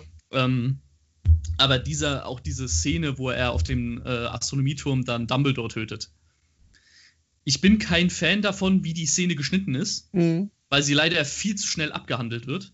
Da hätte man so ein bisschen Dramatik noch einbauen können. Mhm. Aber ich liebe es, wie die Stimme von ihm einfach bricht, während er den Zauberspruch ausspricht. Ja. Das liebe, also da muss ich sagen, da, das ist eine der wenigen guten Dinge, die ich am, am äh, Halbblutprinz-Verfilmung mag. Ja. Dieser Mo Moment, wo du ihn wirklich aus der Stimme heraus hörst, dass er das nicht tun will, was er gerade tun muss. Und wie er danach seinen Zorn einfach auf Harry legt. Ja, ganz genau das ist schon, also Snape ist so ein unglaublich interessant geschriebener Charakter. Ich meine, klar, ist jetzt auch nicht unbedingt äh, der freundlichste Charakter. Ich meine, er ist trotzdem ein Arschloch zu Harry gewesen. Ja. Ähm, einfach, ja, in Anführungszeichen nur, weil sein Vater, also weil Harrys Vater halt ein Arschloch zu ihm war. Ja, aber das ist doch super realistisch. Natürlich, genau. Man, man könnte jetzt sagen, so, naja, okay, komm, lass mal die Vergangenheit Vergangenheit sein. Ähm, aber es ist eine sehr realistische, ich meine, jeder, der in der Schule mal gehänselt wurde oder gemobbt wurde, ähm, der weiß, dass es seinen Peinigern damals, es ist nicht so einfach, denen sowas mhm. zu verzeihen, auch wenn man jetzt zum Beispiel weiß, okay, das sind nur, man war halt ein Kind, man hat halt mhm. Scheiße gebaut, ja. Aber sowas bleibt an einem dann doch schon hängen. Und das finde ich, das ist bei Snape so unglaublich gut getroffen, dass er mhm. eigentlich im Innern ja tatsächlich nur ein ja, getretenes Kind ist eigentlich. Was das Mädchen verloren hat, das, in das er verliebt war, auch noch an den Typen, der ihn gehänselt hat. Ja. Und der sie eben auch nicht retten konnte. Mhm. Und äh, ja, dass er eben die ganze Zeit für, für Dumbledore eigentlich gearbeitet hat, obwohl er bei Voldemort noch war. Das ist, das ist so eine so ein unglaublich guter Plot bist im siebten Teil. Ja. Und vor allem, dass er dann selber Dumbledore sagt, so, und also hast du ihn quasi nur großgezogen wie die Kuh in Schlachter. Ja, ganz genau. Und dann Dumbledore, ja. Wo man so ein bisschen, ja, wo Dumbledore so ein bisschen sein Gesicht verliert und dafür aber Snape eigentlich so viel dazu gewinnt. Ne? Wo er dann auch kam, aber du hast doch den Jungen immer so bla und blub. Und dann sagt er, ja klar, habe ich. Aber Ja. Genau, ja. Ich habe ihn zu einem Mann gemacht. ja.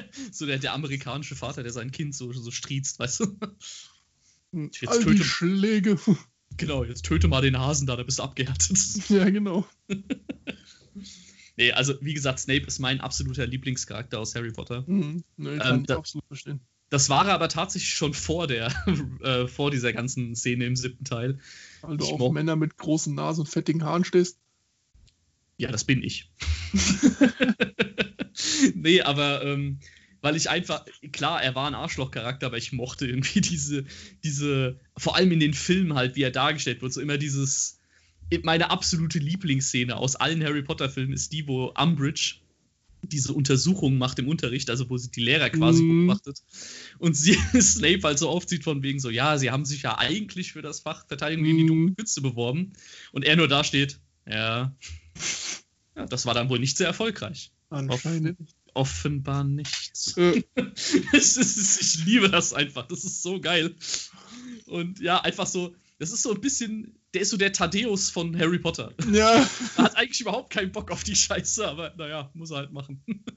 das stimmt. Thaddeus passt das schon ziemlich gut. Vor allem, er hasst einfach seinen Beruf. ja, ganz genau.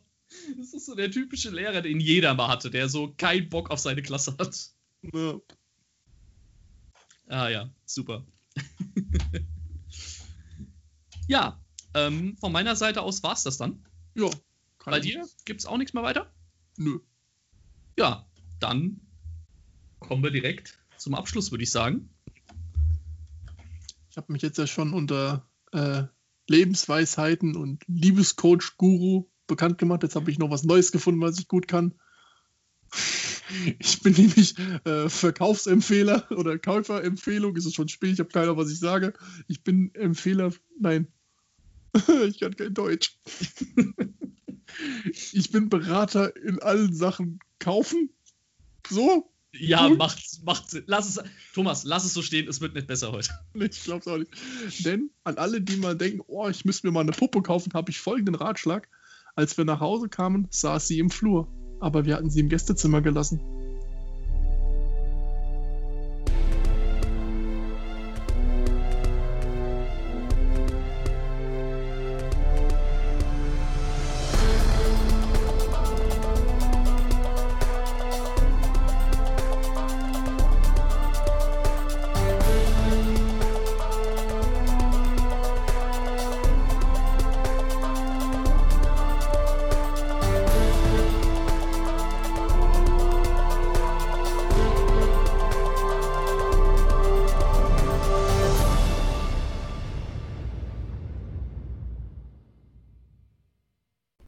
War One Take für diese Woche.